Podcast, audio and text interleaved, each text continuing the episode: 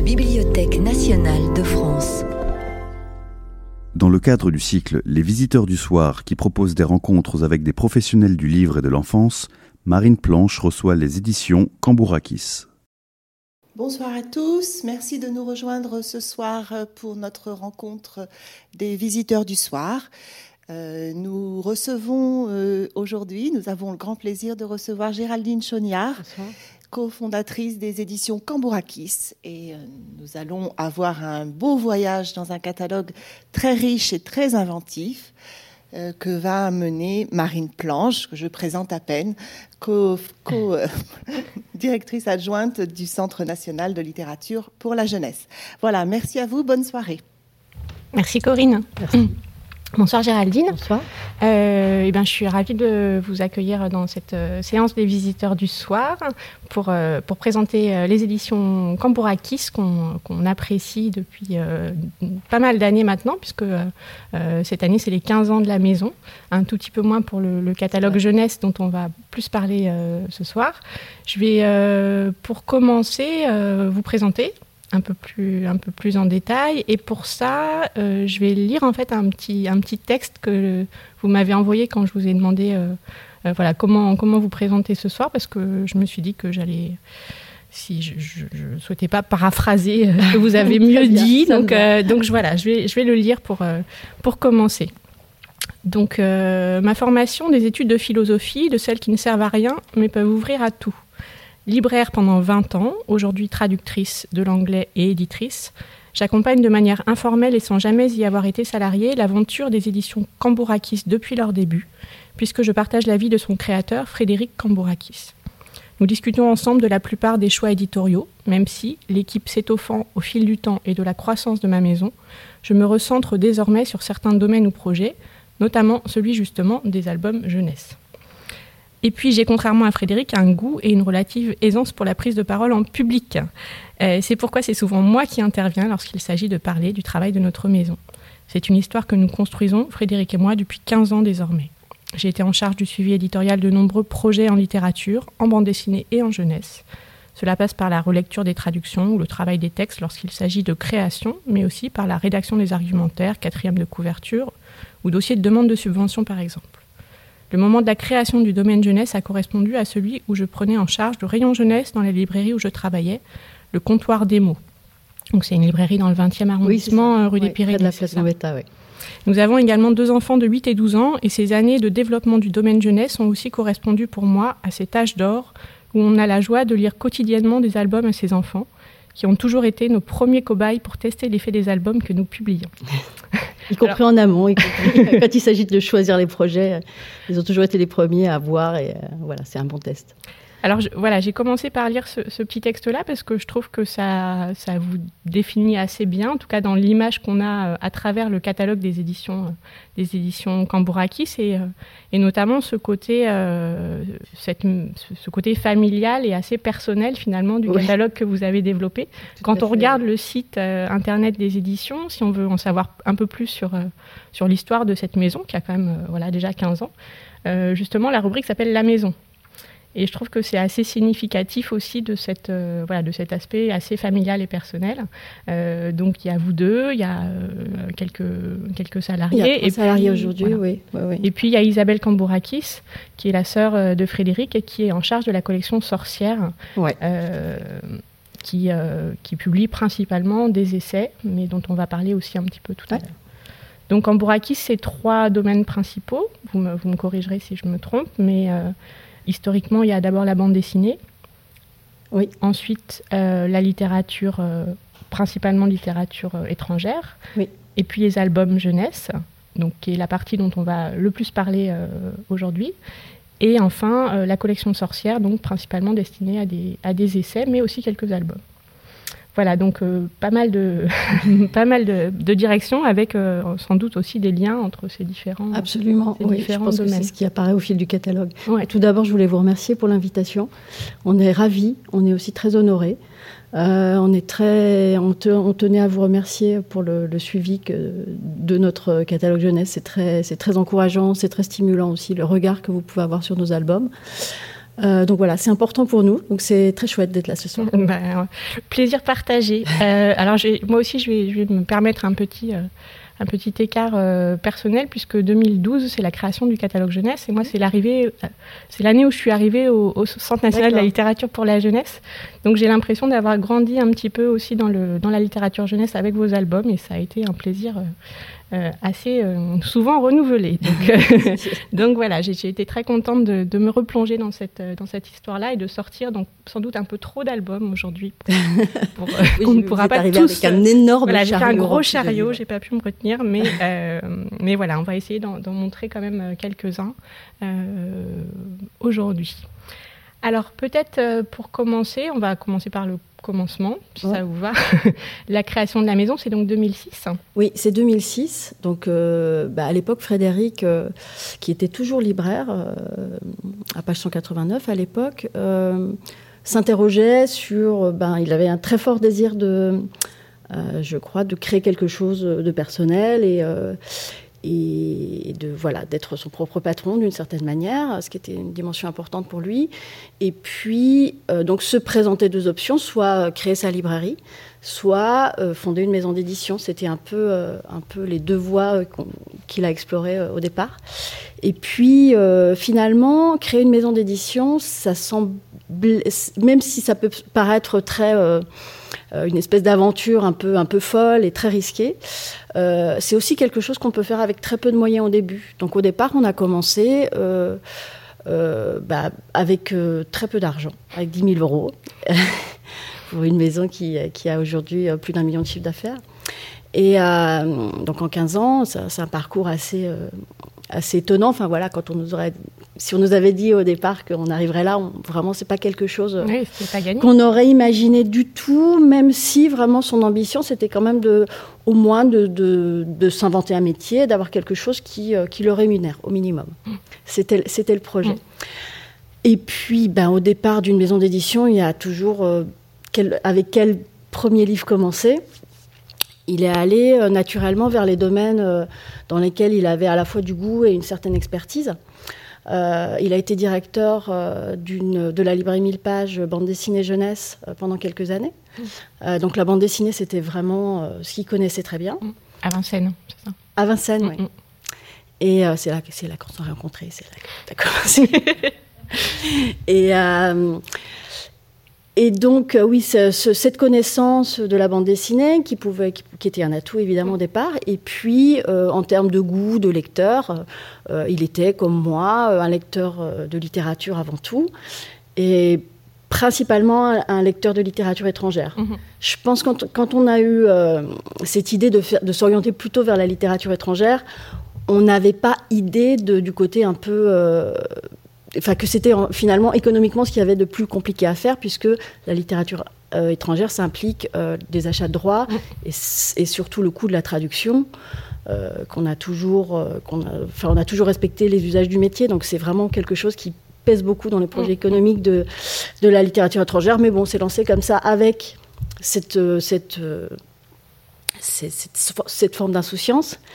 Et puis aussi l'idée de faire des rééditions puisqu'on était libraire, donc on, a, on avait ce, cette profondeur euh, de vue de lecteurs, euh, de livres qui ont disparu, qu'on aimerait revoir sur les étagères des librairies. Donc la réédition a tout de suite fait partie euh, de l'histoire de la maison. Donc ça nous a permis comme ça de nous ouvrir à plein d'horizons de littérature étrangère. Et du côté de la bande dessinée, je pense que vous vouliez en parler, c'est vrai que c'est un peu une rencontre, liée aussi encore à l'histoire de la librairie, puisque... Géraldine, avant qu'on aille sur le, ces, premières bandes dessinées qui ont été publiées, euh, je, rebondis juste sur ce que vous dites. Euh, qu'est-ce que ça change finalement quand on, crée une maison d'édition comme ça de, venir de la librairie? Puisque c'est votre point commun euh, à tous les deux, c'est comme ça que vous, voilà, comme ça que vous avez commencé votre carrière professionnelle. En tout cas, vous avez fait ça pendant longtemps. Vous étiez libraire jusqu'à très récemment. voilà, en quoi est-ce que ça, change votre vision Moi, je pense du livre et de ça aide beaucoup parce que, bah parce que déjà, on a une forte conscience de l'importance des libraires.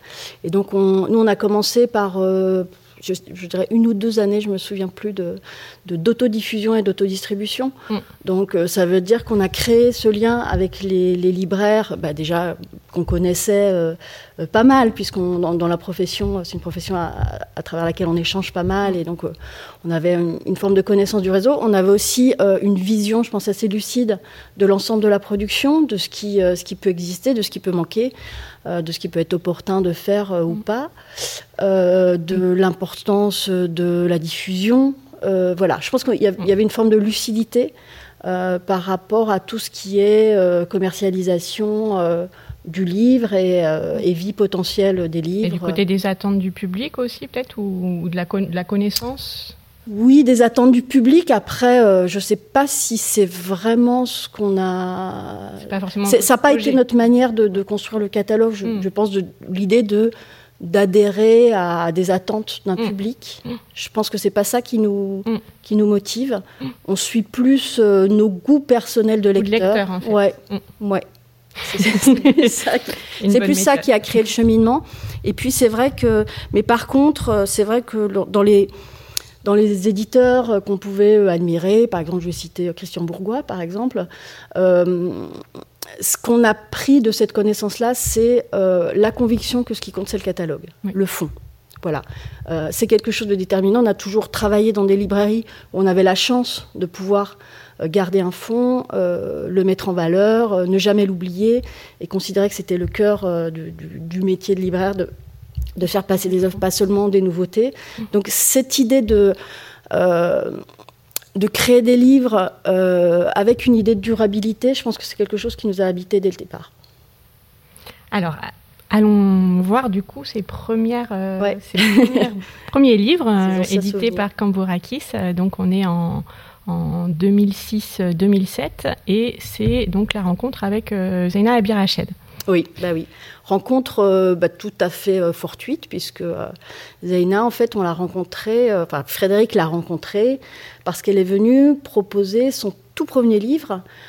qui est un des premiers livres qu'on a édité, qui s'appelle Beyrouth Catharsis, qui est un tout mm, petit mm. livre. Oui, alors c'est pas celui-là. oui, qui, qui, est, qui, est, très, qui est très beau, qui pourrait presque être d'ailleurs proposé en, en lecture, je pense à des jeunes enfants, parce que c'est tout est vu à, hauteur d'enfant.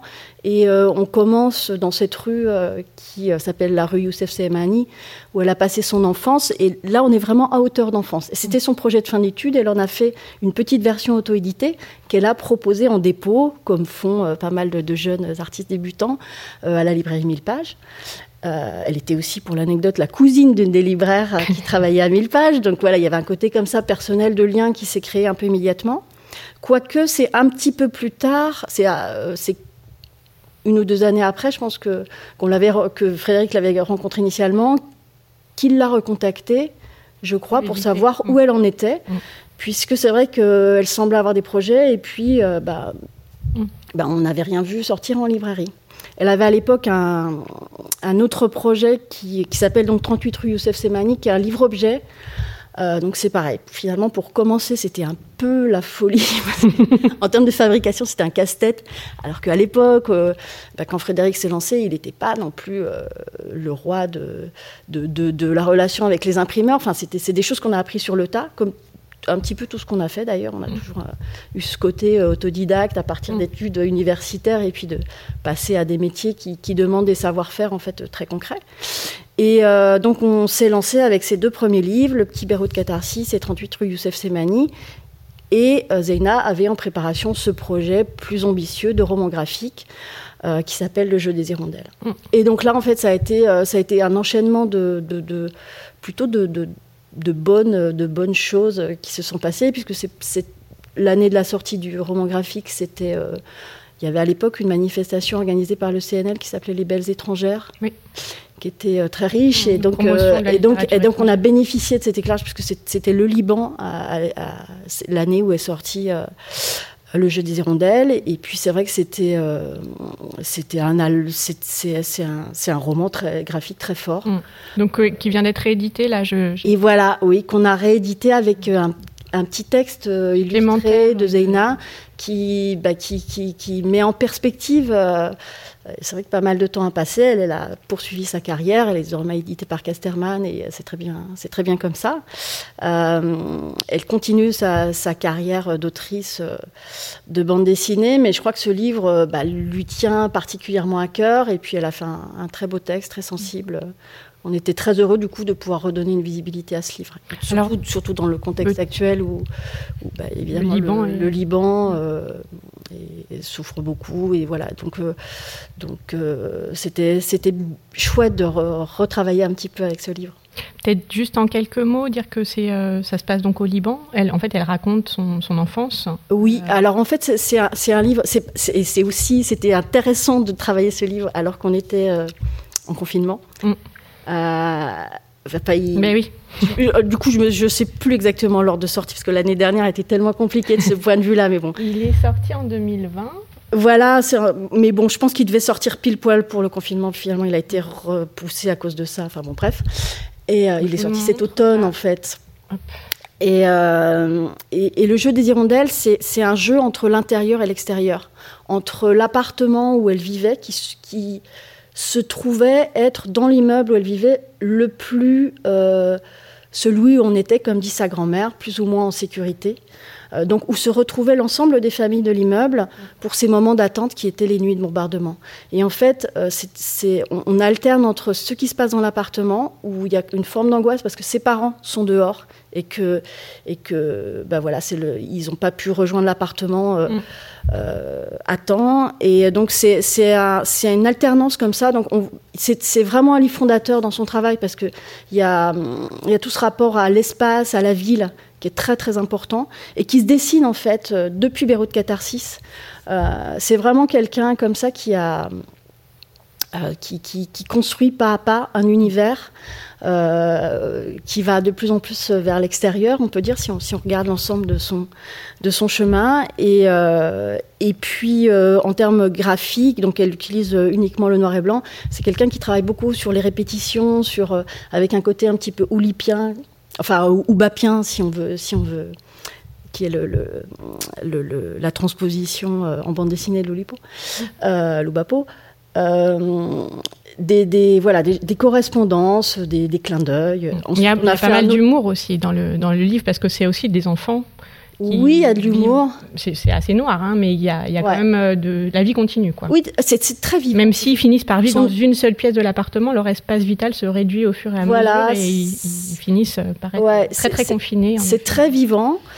Et, euh, et, en même temps, c'est très émouvant parce que c'est aussi euh, ce qui a fait la, la force du livre, c'est que c'est dans son histoire d'écriture, ce qui a déclenché vraiment le, la, enfin, ce qui lui a, ce qu'il a mis sur la voie de la forme, et mm. c'est, c'est, euh, c'est ce moment incroyable où euh, elle commence à faire des recherches sur son enfance, sur cette période difficile de la guerre, qu'elle visionne des archives de l'INA et que euh, elle, se, elle va se retrouver devant un reportage de France 2, enfin à l'époque Antenne 2, je pense, et, et que c'est un reportage sur le quotidien des Libanais, qu'elle voit une porte s'ouvrir et sa grand-mère apparaître hmm. et dire on est peut-être euh, plus ou moins en sécurité ici, ce qui est une anecdote incroyable. T'imaginer en face d'un écran, je pense que c'était à la BNF, enfin, c'est des archives INA, je ne sais pas où est-ce qu'on. Hmm. Ah oui, on peut les consulter ici, en effet, oui. Euh, et, donc voilà, quoi, cette chose tellement forte qui va générer l'écriture hmm. du livre. Et... Mais ça a été une écriture difficile, ça a été, ça a été, ouais, elle était, elle était jeune, euh, très jeune à l'époque. Et, voilà. Donc, euh, Frédéric l'a pas mal aussi accompagné dans, mm. dans, la construction du livre. Ça a été euh, une genèse assez longue, mais, mm. voilà, on est très content d'avoir mm. découvert. C'est vraiment notre grande découverte de départ. Et alors, toujours avec. Il y a d'autres bandes dessinées qui vont suivre, mais toujours avec, avec Zeina, vous, vous publiez aussi ce premier album en 2012 alors dans un, style, euh, on reconnaît son style ah, graphique, mais néanmoins euh, c'est assez différent dans le sens où euh, on est vraiment sur un album assez léger. C'était la première fois, je crois, qu'elle utilisait la couleur parce qu'il y a des petites, c'est du noir, du noir et blanc, mais il y a des petites notes de couleur qui ponctuent le livre. c'est un album aussi très personnel puisqu'elle y parle de son rapport à la chevelure. Voilà. Alors les cheveux, c'est quelque chose qui revient souvent dans, le, catalogue. on nous a fait remarquer effectivement ça quand on a publié euh, également euh, euh, comme un million de papiers Mais oui, oui. Et voilà. Et ce qui est, effectivement, ce qui est rigolo, c'est que si vous regardez, si vous connaissez Frédéric ou si vous regardez, il a aussi une, une, histoire avec ses cheveux qui est très différente puisqu'il n'en a plus.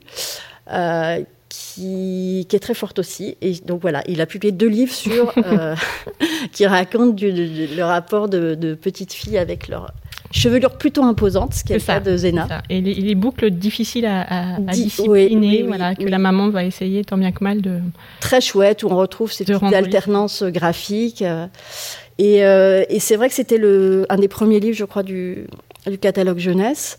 Euh, quand on a décidé de créer ce catalogue jeunesse, on avait un petit peu l'idée de faire travailler euh, des autrices ou des auteurs euh, qu'on pouvait avoir dans le catalogue bande dessinée. C'est, mm. ça oui, c'est ça. Le souhait de, de certains. Euh. C'est pas forcément finalement quelque chose qui s'est fait, qui s'est fait beaucoup. Finalement, on fait, comme on fait beaucoup de traductions aussi en bande dessinée, on n'a pas forcément euh, beaucoup d'auteurs euh, avec lesquels on est en, relation de création, mm. mais c'est vrai qu'on a fait euh, un album avec Zena, on a fait deux petites deux albums avec un format un peu particulier en accordéon avec Takayo Akiyama, qui est une japonaise qui vit à Londres.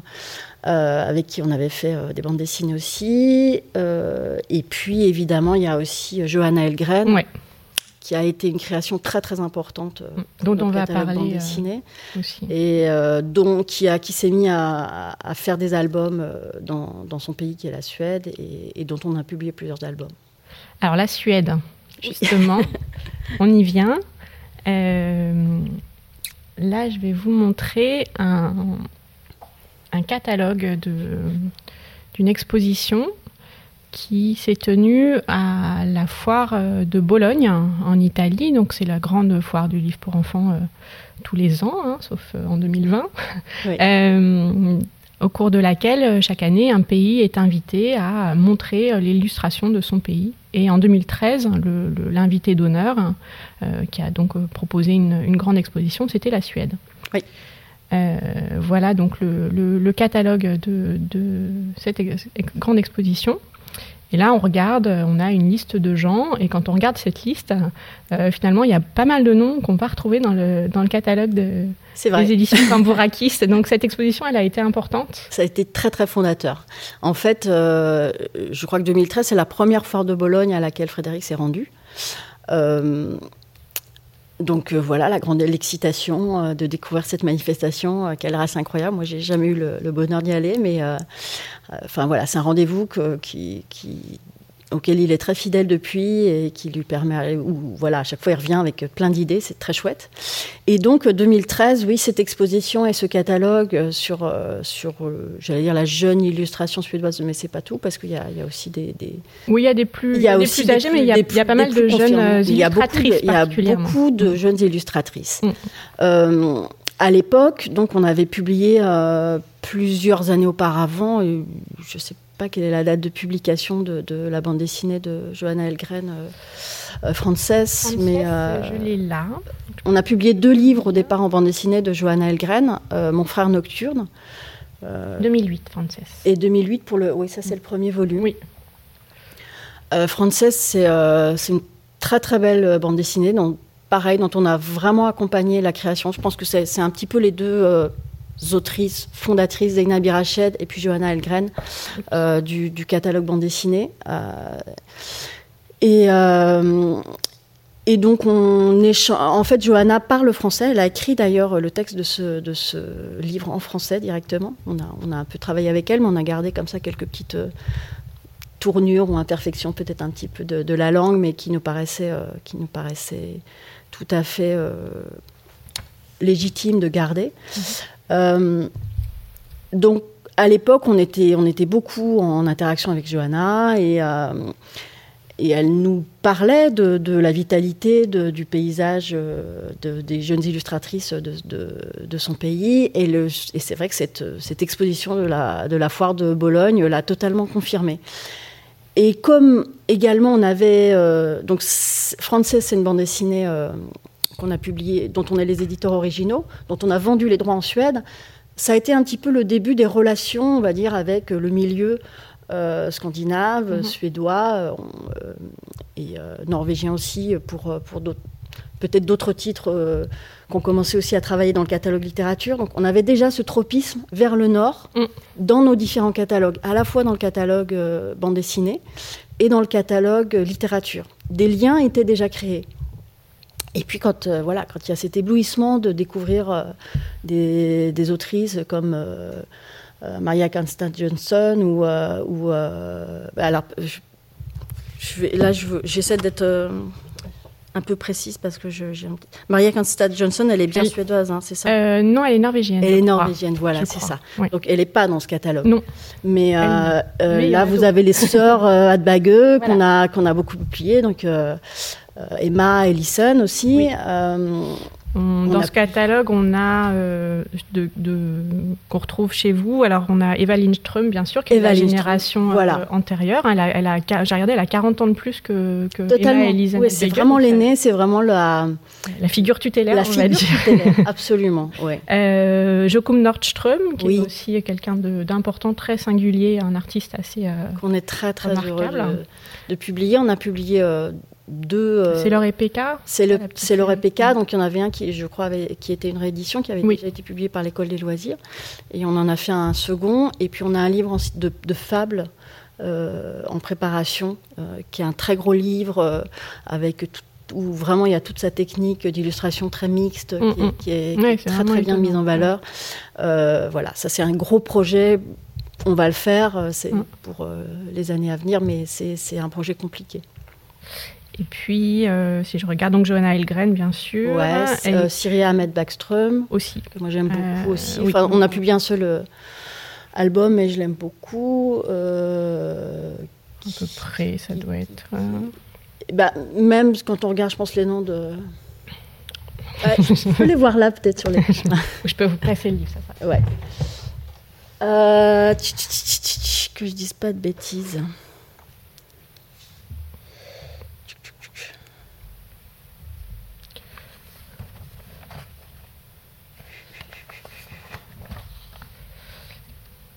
En tout cas, c'est Johanna. Oui, il y a, y, a, Je ne vais pas dire de bêtises, mais il y, en a d'autres. Je pense qu'il y a Pia Lindenbaum, ça me dit quelque chose, mais bon, voilà. Ou alors, soit c'est des projets qu'on continue à explorer, et voilà, c'est mm. toujours. Euh, mais oui, euh, si on regarde aujourd'hui, euh, c'est quelque chose qu'on peut faire dans, dans Electre, par exemple, la base de données. Hein. Si, on, si on croise livre, album jeunesse et édition Cambourakis, on voit qu'on on a une production qui est euh, désormais, euh, euh, bah, c'est peut-être le, catalogue le plus important des, autrices venues de, cette partie du Nord. et donc, c'est vrai que plus on avançait dans le projet, plus on était convaincus euh, à la fois de la qualité et de la pertinence mm. de, de, ce type de publication par rapport bah, au moment culturel qu'on pouvait vivre ici, notamment dans le rapport aux questions de genre, ou, d'entrée de jeu, il nous semblait que ces albums se positionnaient au-delà des stéréotypes de manière vraiment très très intéressante. C'était mm. aussi le moment où, où, se créait euh, la collection Sorcière, qui est une collection euh, féministe. Donc euh, voilà, tout ça était très cohérent. Et, effectivement, il y avait aussi à travers à travers ces, ces, ces travaux-là la possibilité de, de faire vraiment découvrir des autrices mm-hmm. et de le faire sur plusieurs albums, c'est-à-dire d'avoir un travail euh, en profondeur sur la durée. d'auteur, quoi, vraiment. Travail de suivi d'auteur qui, je vous l'avoue, n'est pas toujours forcément euh, très facile, euh, notamment économiquement, parce que, par exemple, Eva Lindström, on était absolument ravis de, de, de, de, prendre, reprendre le flambeau, parce qu'il y avait déjà eu un, un ou deux albums, je crois, aux éditions Autrement, peut-être un je ne sais plus si c'est un ou deux, mais enfin, elle avait été très peu publiée en France, ce qui fait mm. que, euh, vu la durée de sa carrière, il y a énormément d'albums à faire. Mm. il, y a, cette question du choix, lequel on fait, euh, euh, puisqu'elle continue à travailler. Donc, il y a toujours des, albums nouveaux. Donc, il y a cette, ce balancement, cet équilibre à trouver entre éditer des choses plus anciennes qu'on adore et, auxquelles il faut trouver une place, et puis éditer ces nouveautés. voilà. Mm. Ça, c'est un petit peu, techniquement, en fait, en, termes éditorial, c'est une réflexion qui n'est pas mm. évidente à mener. Euh, après, oui, tous ceux qu'on a mm. publiés, ils sont. c'est vrai que c'est vraiment le, Quand on pense euh, Cambourakis, en tout cas sur le, la question de l'album, on pense tout de suite à ces auteurs, ces autrices plutôt scandinaves, puisque oui, oui, c'est tout à fait normal parce que c'est c'est ça vraiment le, point fort de, de votre catalogue et c'est des, livres qu'on apprécie beaucoup. Alors j'ai une question qui est, qui est, plus par rapport à la, à la Suède plus particulièrement. Euh, à votre avis, d'où vient ce, cette espèce dont vous avez déjà un petit peu parlé, hein, cet esprit particulier aux albums suédois de, qui est fait d'une extrême liberté, oui. à la fois dans le, dans le propos, euh, dans la manière d'aborder les choses et dans l'image aussi. Hein, il y, y, a énormément de, de liberté euh, qui est prise. Et puis ce sens de l'enfance qu'on trouve euh, un peu nulle part ailleurs. Alors, évidemment, un peu chez les Norvégiens, etc. Ça a peut-être débordé, mais, mais c'est quand même la Suède. Mais je, je, pense que c'est un petit pays. nous, on, on, est allé à Stockholm, en fait.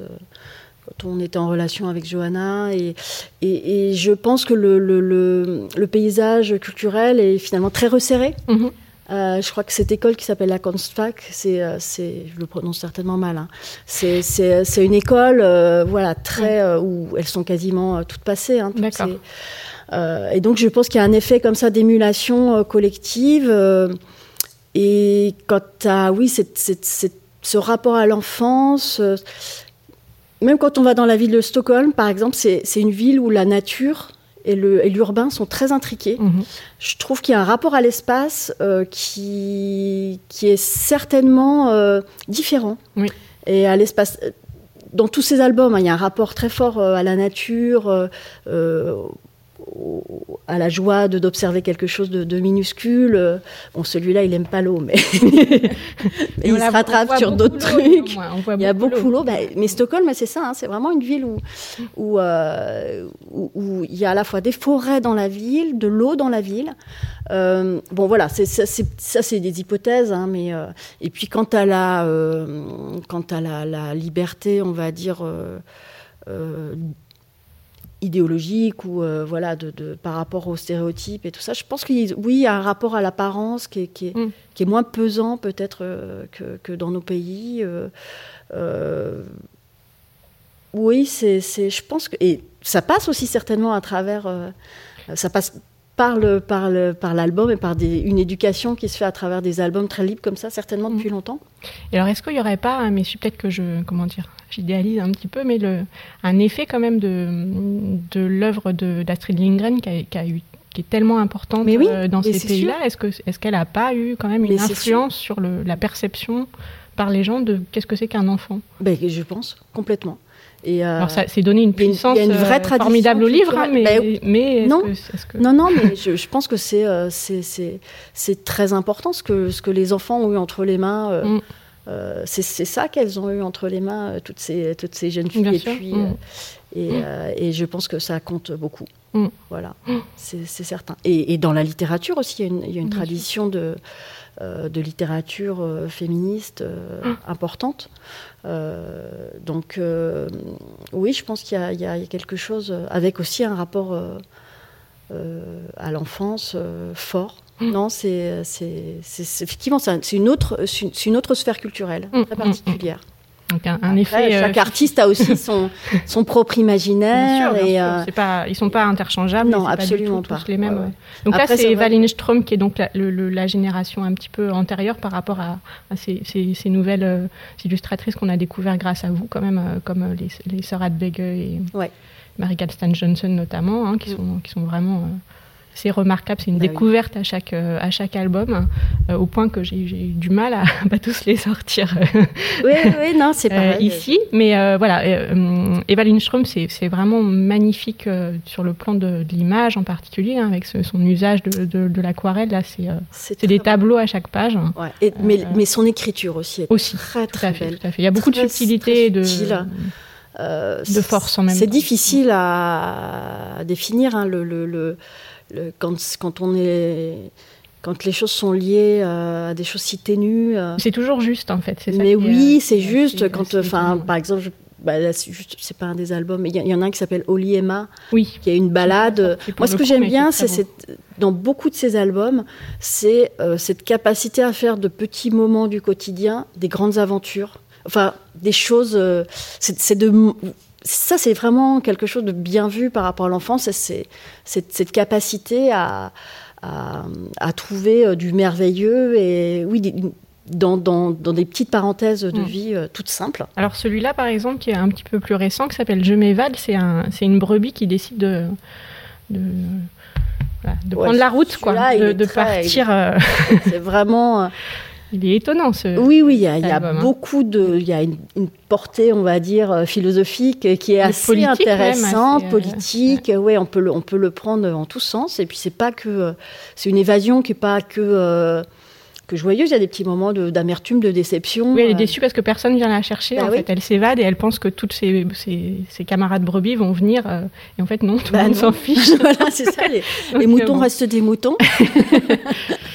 Voilà, mais, euh, mais en même temps, elle va rencontrer quelqu'un et, euh, et ça va, ça va, ça va aller mieux, voilà, qu'avec un, un, gros bonnet rasta comme ça. oui, le plaisir de la rencontre, c'est aussi super important. Euh, donc, y a, je disais dans Oliema, par exemple, il y a un moment où donc c'est une balade en voiture. Euh, où on va avec un moment de perte puisque c'est un, c'est, une maman et un enfant. Euh, ils savent pas trop lire euh, la carte et tout ça, ils, se perdent. Ils vont débarquer chez, euh, chez quelqu'un qui va les inviter à manger et, qui est en train de faire des croquettes de poisson pané.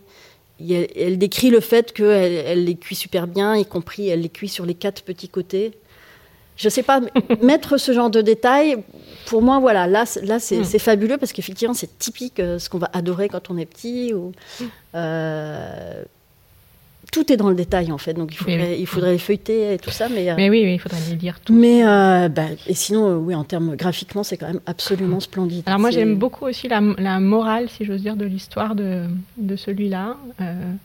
puisque donc elle va décider de rester là finalement, de ne pas revenir à son, dans son enclos parce que parce que voilà, elle a quelqu'un qui fait la cuisine en plus et elle peut ne rien faire. Donc elle dit c'est super d'être une fugitive, on se la coule douce, on est samedi, la martre fait des grillades, on va bientôt manger. Je ne compte pas retourner à mon ancien pâturage. Enfin, je crois, pas maintenant en tout cas. et voilà. oui, c'est bien. Ça ne rien C'est pas non plus, euh, c'est pas totalement dogmatique. Non, ça, ça laisse euh, ouvert la porte en fait. Il n'y a pas de. Si, un jour elle veut rentrer, elle rentrera. c'est assez, euh, assez joli. Euh, et juste si on revient un tout petit peu à Johanna Elgren dont on a parlé tout à l'heure, il y a cet album-là qui est, je crois, le, premier album euh, scandinave ou suédois que vous avez publié, qui s'appelle Le châle de grand-mère, qui est aussi un très, un très bel album. Euh, sur aussi les, la question de la transmission, de l'enfance, de, l'appréhension de la mort. oui, tout à fait. Là, c'est la grand-mère qui est sur le point de disparaître et, euh, et, les enfants euh, ben, prennent ça au sérieux, mm. très au sérieux même, mm, et mm, ils se construisent en fait leur, leur manière de, réagir à cet événement. Euh. Autour d'un objet euh, qui, va, oui, qui va effectivement symboliser cette transmission, qui est, le, qui, est, le châle qui va devenir une cabane. Objet un peu transitionnel, dans le, Voilà, c'est vraiment euh, très, très bien construit, très bien écrit et très bien Alors, les albums qu'illustre Johanna, en général, il y, a toujours une autrice. Oui. Il faudrait la citer là. Oui. J'avoue ne pas m'en souvenir. vous avez raison, c'est Esa Lint. Voilà, je ne sais pas si on prononce comme ça, mais euh, euh, voilà. Et illustré donc par Johanna Elgren. Oui. Donc euh, voilà, Johanna, elle, est, bon, elle a un travail d'illustration qui est différent justement à chaque, à chaque album, elle, a fait, elle, utilise des styles graphiques très différents mm. album. Oui, parce que là, on est beaucoup dans la couleur, hein, alors que le, dans Frances, qui est un projet totalement différent, c'était vraiment du noir et blanc. Ouais, ouais, ouais. avec ses vues plongeantes là, sur le balcon, cette, cette, double page, elle est assez étonnante. Non, c'est pareil, c'est un, un, très bel album. qui était qui nous semblait un petit peu difficile, euh, comme tous les albums euh, dont on est obligé de dire à un moment que ça aborde le thème de la mort, hein. mais euh, qui a été très salué, qui avait été sélectionné pour, le prix Versailles, le, prix belge, qui est très important. Mmh. Voilà, c'est mmh. ça je crois que ça a tout de suite un petit peu annoncé la couleur de ce qu'on voulait faire, de ce qu'on était. Oui, vous n'étiez pas dans la facilité. Non, voilà. Mais en même temps, il y a beaucoup de douceur dans cet album. Hein. oui, oui, oui. Et, et encore une fois, ce sens de l'enfance euh, qui est. Euh, oui, avec euh, le, c'est le rapport entre cousines aussi, qui est, enfin cousin cousine, je sais plus exactement, mais cette, oui, oui, ce qui peut se passer lors des réunions familiales, on s'ennuie un petit peu. Donc ils vont se cacher sous le, sous le châle de la grand-mère et tout le monde les cherche, mais ils sont bien, protégés là, à l'abri. Je pense que c'est le genre d'album aussi qui, qui, qui rencontre beaucoup d'écho chez les adultes. Enfin voilà, ça, ça mm, mm. réveille comme ça. Et je pense que ça fait partie aussi du plaisir qu'on peut avoir à les, à les lire, à les transmettre à nos enfants. Bah, on sent qu'il y a des choses qui. Voilà, il, y a un enjeu, quoi. Il y a des choses qui se passent. Mm. voilà, très, très bel album. Alors, si on, va maintenant dans le. On continue du côté de nos amis scandinaves et donc on va aller voir on va aller voir Emma euh, Adbege. Ouais. Euh, alors, avec, euh, je commence par celui-là parce que euh, quand on en a, on a commencé à préparer un petit peu ce, rendez-vous, vous m'aviez souligné et c'est évidemment tout à fait juste le, le, lien.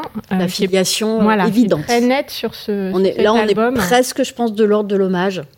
Avec Très clairement. Hein. Avec, euh, avec Eva Lindström. Euh, Manière de dessiner personnages avec des petits bonnets. Euh. Voilà. Et puis, les, et puis l'usage du, de, et, l'usage de l'aquarelle. Ouais. Alors, voilà. Mais album, effectivement, très grande réussite. Alors, c'est un formidable album. Je pense que c'est un de mes préférés, alors que j'ai je, une passion pour Emma Bege. Vraiment, j'adore chacun de ses, de ses albums dans des genres différents. Et celui-là, il a une force, je trouve, assez, ouais assez incroyable. Alors, c'est euh, c'est des enfants qui sont euh, à l'école, hein, une bande d'enfants. Hein. ça aussi, c'est vrai que c'est des choses qui reviennent souvent, les enfants entre eux. Hein, sans adultes. Euh, là, il y a les adultes qui sont là autour, mais c'est surtout le, la bande d'enfants. Et dans leur école, il y a un trou. Voilà, le trou qu'on voit ici, là, dans les arbres. Euh, et évidemment, le, ce qu'aiment les enfants, c'est aller jouer dans le trou. Et eh oui. Au grand désespoir des adultes qui sont inquiets, euh, qui pensent qu'ils vont se blesser et qu'il va, il va y avoir un problème et qu'il ne faut pas aller dans le trou. Voilà. Et donc tout, tout, tout se joue autour de ça finalement. Tout ce qu'ils euh, inventent autour de, de, ce trou, tous les jeux qu'ils inventent, des parcours, des, des jeux avec les, les racines de l'arbre qui mm. dépassent. Euh. Donc là, il y a, y a un univers en fait. Euh, c'est un monde qui euh, s'approprie totalement et justement, il se l'approprie d'autant plus que c'est censé être interdit. Un terrain d'aventure formidable. Alors ça, ça fait vraiment écho aussi, je trouve, à la question du rapport à la nature que vous évoquiez tout à l'heure et, et, à la liberté aussi et au, et au rapport de l'enfant à la nature. Et on sait qu'il y, y, a des discussions en ce moment sur le, le fait que les cours d'école dans, dans, les villes elles sont totalement bétonnées, qu'on a extrait chaque brin d'herbe euh, minutieusement pour que pour, pour pas déranger les enfants, pour pas pour éliminer le danger et, euh, que en fait c'est un problème. Ça les coupe totalement. Euh, et donc là, c'est, ça, ça, parle vraiment de ça et puis ça parle aussi de, des, terreurs des adultes. et finalement, à un moment, il y a un enfant qui se blesse, mais pas du tout dans le trou. Il se blesse en tombant, en trébuchant d'une marche. Euh, donc il saigne et là évidemment les adultes vont dire ah voilà. vous voyez que c'est dangereux donc on va boucher le trou. Ouais. Voilà. Euh, les enfants étant évidemment totalement désespérés. Là, je, ah oui, elle est géniale, cette image. la, la, tristesse, comme ça. le désespoir sur la balançoire. Ça aussi, c'est quelque chose de très remarquable chez elle. C'est pour le coup qui est plus spécifique vraiment à Emma Adbege, je trouve. C'est la représentation des attitudes des enfants. Les postures, ouais. Euh, c'est toujours hyper, euh, hyper juste. C'est vraiment quelque chose qu'on qu là, là, ils sont désespérance marquée dans le corps à ce point-là. Euh et jusqu'au moment où euh, ben, finalement, comme l'eau comme qui trouve toujours son chemin, les enfants vont aussi trouver leur chemin, euh, puisque après le trou, ils vont découvrir le tas. et là, tout le monde va aller au tas. Et, euh, et voilà, et la vie reprend son cours. Hein. Donc, donc voilà, ça c'est vraiment un super super album. c'est vrai, c'est vrai que tout ce rapport là à l'extérieur, c'est une thématique qu'on retrouve à travers beaucoup d'albums. Beaucoup d'albums. Il y en a c'est pareil, je, vais être un peu nulle parce que je vais, je vais pas avoir le, nom de l'autrice parce qu'on en a fait qu'un de cette autrice qui s'appelle On fait des miettes, on imite le coucou. Et je l'ai pas sorti. Voilà, vous l'avez pas. c'est peut-être parce que c'est ça, ça a été, euh, on nous a, on nous a proposé cet album. Euh, donc on n'en a pas parlé, mais c'est vrai que ça mm. passe beaucoup par des agents. Euh, et du coup, dans, dans, le monde nordique, c'est assez resserré. Et donc euh, voilà, on, on, on, balaye comme ça un peu l'ensemble de la production. Il y a donc cet album qui s'appelle on, fait des miettes, on imite le coucou. C'est pareil, c'est vraiment une alternance entre l'intérieur et l'extérieur, avec mm. les enfants qui refusent obstinément de sortir comme, euh, comme font aussi beaucoup les enfants au départ. Et puis, hop, une fois qu'ils sont partis, hop, ça devient complètement fou et, euh, ils veulent pas rentrer euh, quand la nuit tombe, évidemment. ça revient, ça revient, ouais, beaucoup. c'est quelque chose, effectivement, dans le rapport à, l'enfance qu'on considère comme fondamental. Je vous en parlais on s'est parlé un petit peu avant. C'est vrai que Isabelle Cambourakis, donc qui qui dirige la collection Sorcière, euh, qui a été libraire jeunesse également, euh, et qui est aujourd'hui euh, toujours institutrice. Elle, elle, dirige la collection, mais elle a son, son métier, c'est institutrice. Elle est, elle est dans une école de l'Est parisien, elle pratique l'éducation en plein air. Mm. C'est-à-dire qu'elle sort ses maternelles, elle fait classe une mm. journée mm. par semaine dehors sur la petite ceinture. Euh, avec cette, euh, cette, volonté de sortir les enfants de, du béton, quoi, mm, mm, qui, a été d'autant plus une nécessité avec l'année qu'on vient de passer. Et ça marche formidablement bien. Enfin, c'est ben des moments euh, mm. voilà, d'une richesse incroyable. oui, l'attention, le, l'attention aux petites choses, on le retrouve aussi dans Bertule.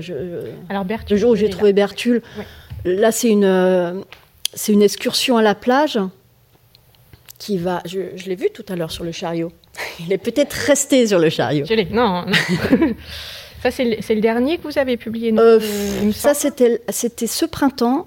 Et euh, oui, il y en a. Il y en, a, un qui va sortir. apparaître, mais oui, je pense que c'est le dernier en date. Ça, c'est la, la plage. C'est la plage, donc c'est un autre univers, mais on va être aussi dans le dans l'infiniment petit et puis dans le très concret, puisqu'il il va être euh, question de l'attention d'enfants pour euh, des, animaux morts, des cadavres en fait. Donc, euh, toutes des choses que les adultes n'aiment pas trop, mais qui peuvent tout à fait avoir une force de fascination et, de, et aussi d'émotion, surtout, très très grande. Bah, c'est la première expérience, dans les meilleurs des cas, ouais. c'est comme ça que les enfants vont découvrir la mort. C'est la mort d'un animal, et qui peut être un, un.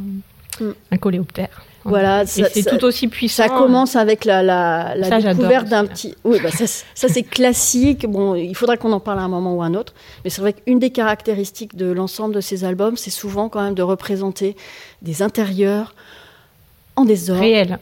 Comme c'est euh, bah, réel, non, parce qu'il y a toujours le, il y a l'angle de vue qui fait que c'est, c'est, pas un dessin réaliste. On n'est pas du non, tout pas un du dessin réaliste en termes euh, graphiques, de lignes ou quoi que ce soit. Mais par contre, ce sentiment du désordre et de et de de, lance, de la, du, du, fourmillement de la vie aussi, hein, parce mm. que c'est, c'est pas du tout aseptisé. Effectivement, on voit des parents, on voit souvent des parents seuls, on voit souvent des parents qui se baladent en culotte, euh, on voit souvent des parents qui fument une clope, enfin pas souvent, de temps en temps. Ça arrive. on voit on voit des verres qui traînent, mm. à moitié remplis, on voit des restes de, nourriture sur la table, on voit des vaisselles pas faites, on voit, euh, on voit la vie, on voit des chambres d'enfants pas du tout rangées, comme c'est quand même le cas 90% du temps dans les chambres d'enfants. Euh, voilà, c'est la vie. Donc ce sentiment de la vie, il est vraiment très présent dans ces mm, albums. Et donc oui, là, ils font leur excursion à la plage. Le premier, c'est un, elles ouvrent la voiture, elles vont tomber sur un cadavre. C'est un cadavre de hérisson. Un hérisson mort au début, tout à fait. Donc c'est hyper triste de devoir la, arriver à la plage, ouvrir la porte et puis tomber là-dessus. Waouh, mm. quelle tristesse. Et puis, euh, au fil des jeux sur la plage, ils vont se mettre à jouer avec un petit coléoptère qu'ils vont nommer Bertule. Donc, il y a toute cette question de la nomination. Qui est, enfin, c'est très chouette le processus, mm. comment ça se passe. Et ils vont essayer de lui créer euh, un petit univers super avec une piscine, tout ça. Et puis, ça va, ça, ça va Foirer, ça va foirer totalement. il va mourir, ce petit coléoptère. Et c'est pareil, c'est des choses, voilà, c'est ce qui peut arriver euh, de terrible dans le jeu. Elle montre très très bien l'émotion énorme la manière dont c'est géré entre les deux enfants, qui vont, qui vont un petit peu se, se, consoler l'un l'autre en se disant bah, tiens, on peut, organiser ce petit rituel d'enterrement, et ils vont être bien ensemble avec, les, mm. avec le, petit hérisson. Enfin voilà. La relation frère et sœur aussi, c'est des la choses relation qu'on beaucoup. Et là, elle est, elle est vraiment bien mm. parce qu'au début, ils sont voilà, ils se, ils se chamaillent hein, comme, euh, oui, il y a des un frère et une sœur euh, qui se sont chippés. Bon voilà. Et puis le, le, petit frère a ce chagrin terrible, donc quand le c'est ça, quand il s'agit de consoler un chagrin eh ben dont, l'autre perçoit immédiatement l'importance, il va trouver aussi la solution. Parce que les adultes aussi ont rarement la capacité de trouver, comme ça peut se passer en revanche entre les enfants. Et donc là, elle va déterrer le gâteau qu'elle avait enterré pour le garder pour elle plus tard et le donner à son petit frère. Et, ça... de sable, ça va, ça console de tout. Donc, euh, ouais, ouais, très, très, très, très, bel album aussi. Ouais. Euh, juste un parce qu'on pourrait passer une bonne partie du temps sur, sur cette. Euh, je vais juste montrer celui-là. Ah oui. Les petits albums, parce que pour le coup, là, on est dans une autre. Fondamentale aussi, ouais. Très important. Qui sont les livres pour les tout petits. Mm. Et, euh, et, cette série-là, alors il y en a plusieurs. Euh, il y a, petit nez, petit pied, petit, ventre. Voilà. et qui sont, ils sont vraiment très très réussi aussi, je trouve, dans l'attention à ce qui, ce qui va intéresser le tout petit enfant et ce, ce côté très proche quoi de oui du corps aussi. Euh. Ouais, c'est une petite série qui, qui, qui, qui s'est vraiment imposée aussi dans le fond de mm. pas mal de librairies, ça on le, bah on le voit. Mm. Euh, ce qui n'est pas évident hein, pour, des, pour des tout cartons, mais, euh, mais oui, je crois que c'est, ça, ça plaît beaucoup, ça plaît aux enfants. Et puis c'est pareil, dans la représentation des corps, moi je trouve que c'est des livres très très importants. Mm. Euh, donc euh, c'est toujours Emma Bagueux. Hein. Mm, mm, Il y a toujours ces, cadrages, euh, des fois un gros plan sur les fesses, qui sont jamais parfaites, qui sont jamais. Voilà, les corps sont divers, les corps sont sont bah, pas tels qu'ils sont dans la réalité, mais en tout cas imparfaits, pas formatés mm. et, présents. enfin, avec une présence ouais, un peu charnelle, forte, je trouve. Et donc là, effectivement, elle a, elle a choisi de, de faire une série pas sur les sens, mais en tout cas sur, les, sur des parties, du corps. Voilà. C'est vrai, qu'est-ce qu'on fait euh, avec son petit nez? On se mouche, ça saigne, euh, mm. on sent une fleur. Euh, et oui, petit, petit, petit ventre, il se passe plein de trucs aussi dans le ventre. Enfin, c'est l'occasion de parler d'énormément de choses du corps qui peuvent être de manière totalement dédramatisée, joyeuse, et dans l'échange à chaque fois avec un parent. C'est ça. Donc, euh, ouais, très, très, très belle série. Très jolie série mm. aussi. Voilà. Mais bon, je, encore une fois, je vais arrêter avec cette. Euh, parce qu'il faut aussi qu'on parle des autres. Oui. Euh, alors peut-être Marie Kanstad Johnson, oui. qui est en Norvège. Très important. Aussi, mais dans un, genre un petit peu différent, notamment graphiquement. On retrouve un esprit. La liberté, c'est sûr. Alors, je vous en ai sorti deux qui sont assez différents. On a l'usine à ballon qui est un, album assez, euh, assez ah, complètement fou. Moi, c'est un de mes préférés. Bon, il y en a. J'aime beaucoup, beaucoup de livres du catalogue. vraiment, quand on regarde le, quand on regarde le catalogue jeunesse, mm. on, est vraiment content. Tout si je regarde l'ensemble du catalogue littérature, bon, il est peut-être plus important, mais bon, voilà, il y a des choses qui me correspondent, d'autres pas. Mais le catalogue jeunesse, en mm. Gros, on, est assez content. on est assez Mais l'usine à ballon, c'est vraiment un de mes favoris. Euh, j'ai eu aussi beaucoup euh, l'occasion de le lire euh, en séance de, pour les petits à la librairie. Par exemple, je faisais des petites séances de, de, lecture comme ça. Et, et celui-là, il fonctionne vraiment formidablement. Enfin, quel que soit l'enfant à qui je l'ai lu, ça a toujours très très bien marché. Alors que par contre, en tant que libraire, mm. c'est l'univers de Maria Constad Johnson, il n'est pas forcément très facile à faire accepter aux parents acheteurs de livres, mm. parce que c'est brouillon, Elle parce très, euh, très euh, coulant, qui, est, on n'est pas dans le joli du tout, du ah tout, du tout.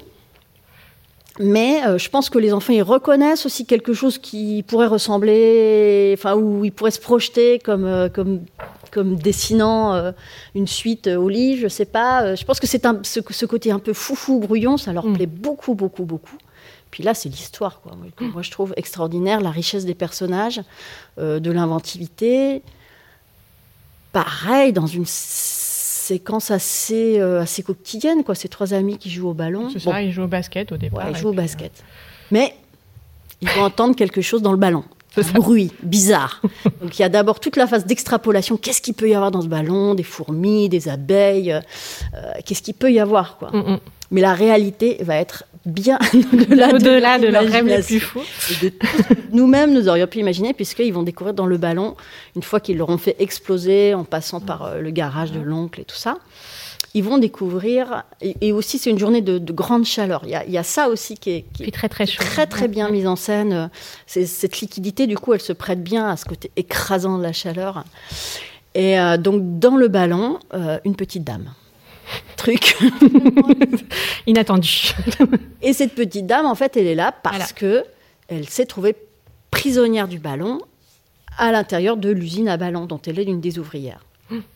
Incroyable comme histoire. Elle est en bleu de travail, tout ça. Et donc les enfants vont la ramener à l'usine à ballon. Et ils vont avoir l'occasion de visiter l'usine à ballon grâce à la directrice qui les accueille euh, les bras ouverts. Très contente de retrouver son ouvrière. Euh, voilà. Donc après, toute la deuxième partie du livre, c'est aussi une représentation du monde du travail euh, qui est assez fantaisiste, mais c'est le monde de l'usine, donc c'est quand même plutôt intéressant. C'est assez rare dans l'album, pour le coup. Tout à fait. Des choses qu'on voit. Hein. Ouais, avec voilà, une, figure de directrice, c'est plutôt, mm. plutôt sympathique aussi. Euh, et voilà, ils vont, ils vont avoir l'occasion de tester les machines et tout ça. Enfin bref, ils mm. passent un moment fabuleux. C'est vraiment chouette. Mais euh, ouais, la fantaisie est très présente là. Ah oui, oui, celui-là, il est, il est, enfin, on ne peut pas imaginer. Euh, je ne sais pas d'où est sortie cette histoire. Mais. C'est quand même très, très. Et alors, un qui est peut-être plus, euh, plus classique, mais pour le coup, c'est pas elle qui l'a écrit, c'est Sarah Vilius. Oui. Euh, qui est plus pour les, pour les petits aussi, mais que j'aime beaucoup aussi euh, sur, le, sur les points de vue, le dessin, les points de vue, le dedans, le dehors. C'est les pages de garde aussi qui sont toujours très, très soignées. Mm. et puis cette représentation de la nuit. Avec, euh, alors, euh, Marie Johnson, elle nous avait, euh, on, lui on l'avait sollicité pour faire la couverture de notre sélection annuelle en 2019. Elle nous avait fait une très belle couverture parce qu'on avait particulièrement apprécié ses, albums. C'était une belle reconnaissance de son travail. Ben voilà, ça, c'est vrai que ça fait vraiment partie des gens qui ont émergé ces dernières années et qui ont un, style totalement. Parce que là, tout ce qui tous les, les futurs livres qu'on a, sont, j'en il y en a un sur la lecture qui est merveilleux vraiment, c'est dément. Euh, non, c'est vraiment, elle a, elle a, une, une, palette de thématiques aussi qui est, mm. euh, qui est intéressante. Oui, oui, oui c'est très, très, Il y a des choses pour des âges euh, assez différents aussi. celui qu'on a fait, qui est entièrement muet, qui s'appelle L'échappée. Oui, qui est pour des plus grands. Oui. Et qui est très, très beau. Enfin, il est pour des plus grands. Un petit peu plus. Je pense qu'un enfant peut aussi s'en emparer d'une certaine mm. manière, mais, mm. mais oui, oui, en termes de, de propos, ça, ça s'adresse peut-être plutôt à des plus grands. Elle est, ouais, c'est vraiment une artiste très complète. Je mm, mm.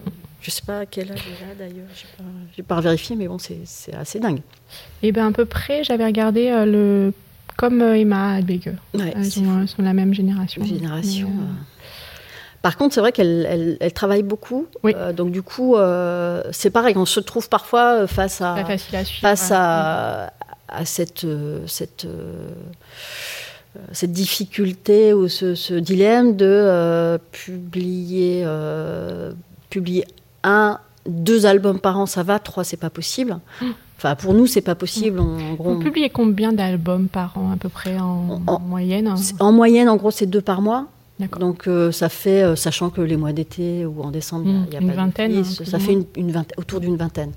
Euh, voilà, si, si, mmh. jamais il y a un projet tout carton et tout ça, ça mmh. peut, ça peut s'ajouter. C'est déjà pas mal. ouais, mais c'est déjà pas mal. Oui, oui. et, et, comme effectivement, on a tendance à suivre des autrices. ben, mmh. des auteurs quand même, il y en a quelques auteurs. Il y en a quelques-uns. Sinon, on, va nous accuser de sexisme à l'envers. Euh, bah, ouais, c'est, on a parfois des petits problèmes d'embouteillage. Je, je, je, vous parle de ce livre sur la lecture, mais vous, ne mm. le verrez peut-être pas forcément, euh, même l'année prochaine, mm, mm. parce que il y a une espèce de train de, de, livres à faire euh, assez important. Et ça, c'est vrai qu'on a, on a l'impression que c'est vous qui avez amené quand même cette, euh, cette nouvelle génération, en tout cas, d'autrices scandinaves en France. Hein. On les a découvertes avec vous. Et, oui, avec autant de, constance, je pense. Oui. Et puis après, là, en ce moment, on a l'impression qu'on en voit de plus en plus chez d'autres éditeurs, de temps en temps, certains albums qui euh, ouais. Parce que. Bon, en général, c'est des albums qu'on n'a pas voulu faire. Pour être tout à fait clair. Néanmoins. Mais euh, voilà, alors c'est peut-être aussi que ça. Mais bien sûr, ça, vous avez ouvert la voie et complètement. Euh, qu'il y a un, chemin qui. oui, oui. Qui est peut-être une bonne nouvelle aussi. Oui, oui, c'est très chouette. Cette littérature-là. Ouais. Je vais peut-être passer à un. Hmm, alors, quelque chose d'un petit peu plus. Un peu plus. Comment dire euh,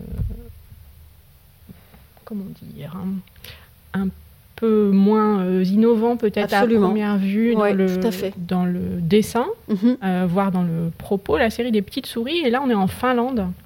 Je peux montrer le. Alors, le, nouveau qui arrive. petite souris. Montrer que c'est une petite série, ouais. Voilà, c'est une série, il y, en a, il y en a plusieurs, et c'est un, alors je vais dire ça, il y a un côté petit ours brun euh, à la finlandaise, mais à la finlandaise. Hein. C'est-à-dire que on le, je, dis ça parce que c'est un personnage récurrent. C'est un personnage euh, qu'on va retrouver dans des situations euh, du quotidien. On a Petite souris fête Noël, donc là on va voir qu'il va, il va partir en vacances visiblement. Et puis là, dans celui-là, il, il invite quelqu'un.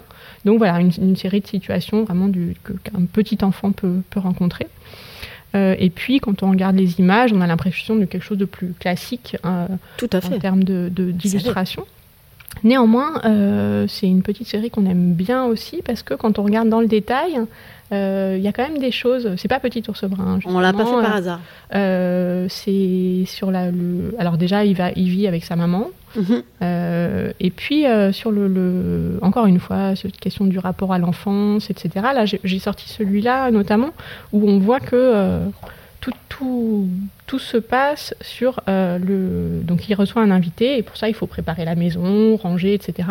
Et ça va être vraiment l'accent va être mis sur la participation du petit garçon, la petite souris en l'occurrence, euh, sur toutes les activités de la maison, euh, le ménage, il va faire la vaisselle, il va remplir la machine, alors peut-être que Petit Ours Brun peut le faire aussi. Hein, je ne les connais pas tous sa par maman, Elle a gardé le, tablier et tout ça, donc elle a plutôt tendance à, s'approprier ce genre de tâches. Mais euh, voilà, je trouve qu'il y, y, a vraiment le côté euh, éducation, euh, comment dire, apprentissage de faire tout seul, etc., etc., qu'on retrouve beaucoup.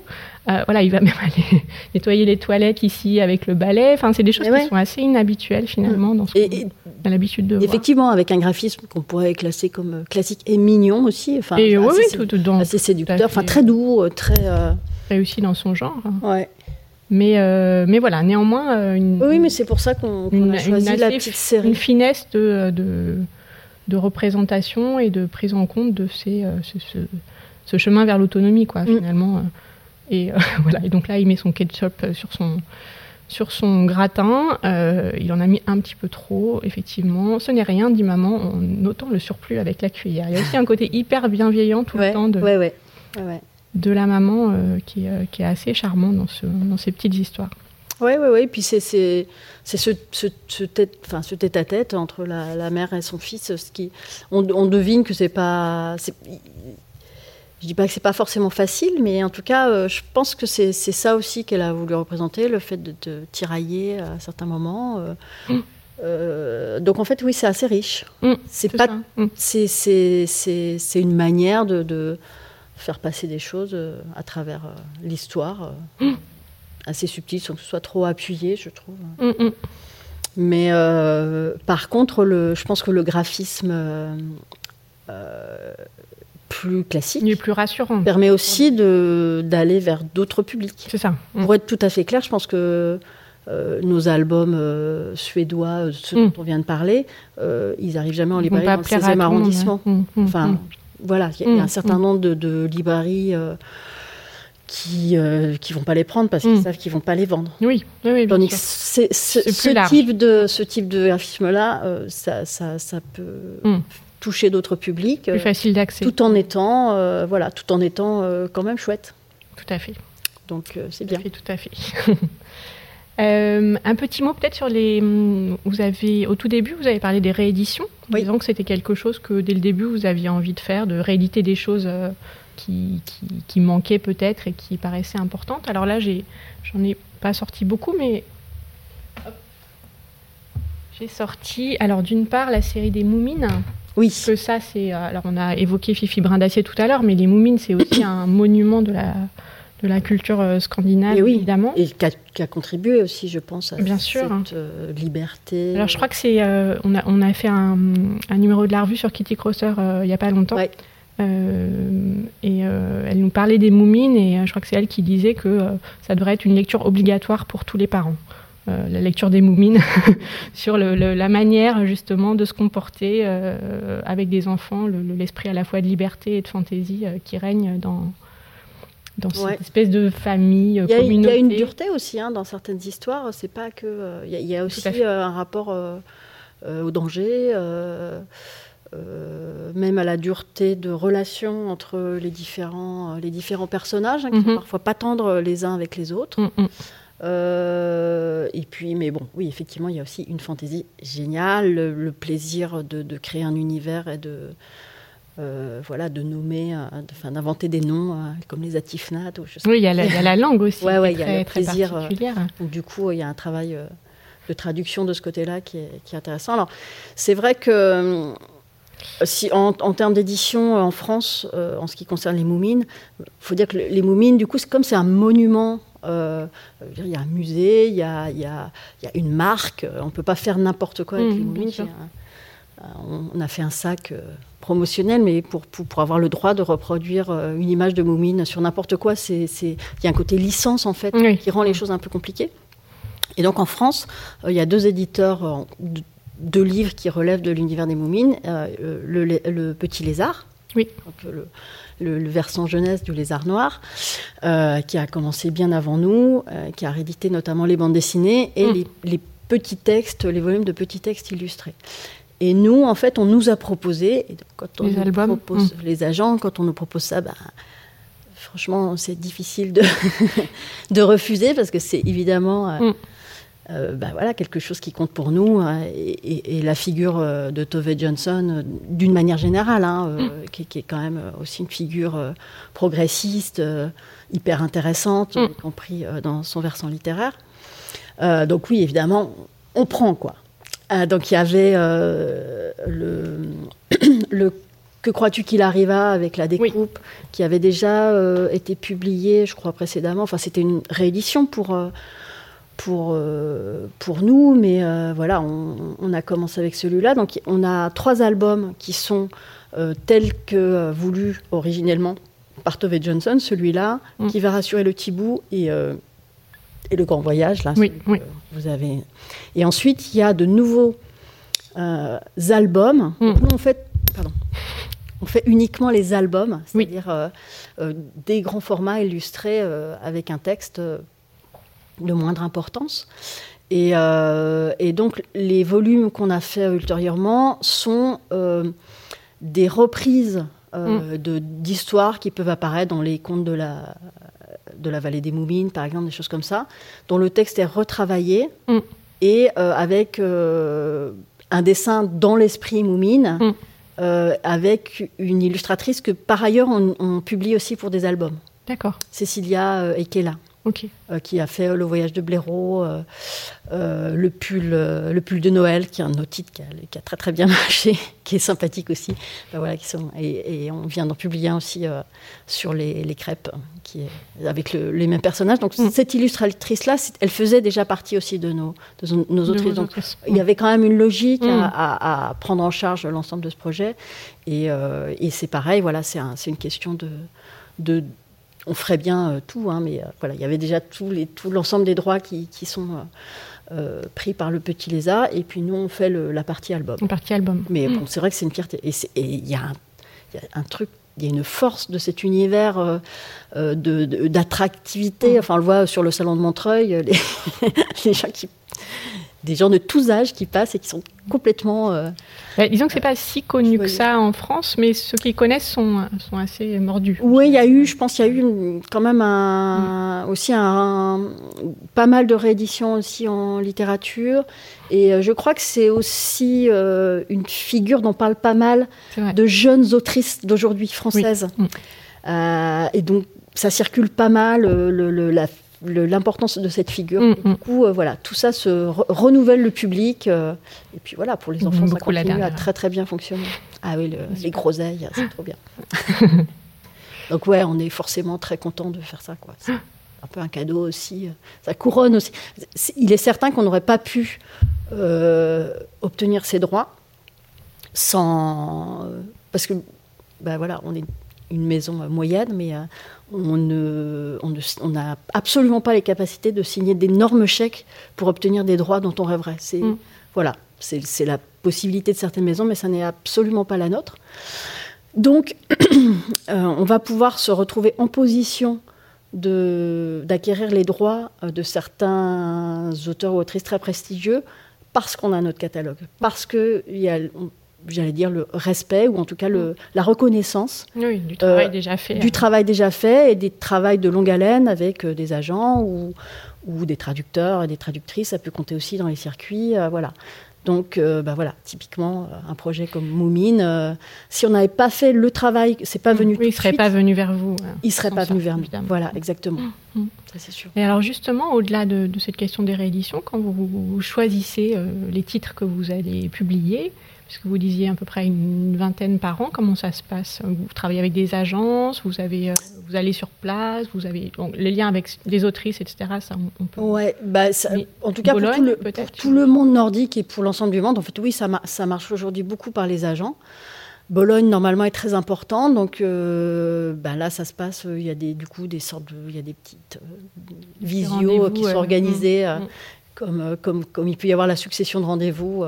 c'est pas tout à fait pareil, mais, mmh. mais voilà, ça marche comme ça, sachant que quand même, je dirais que dans ce domaine-là, ça reste assez facile de prendre une décision sur euh, quand tu as publié un album jeunesse parce qu'on peut très vite prendre connaissance de l'ensemble du projet. Mm.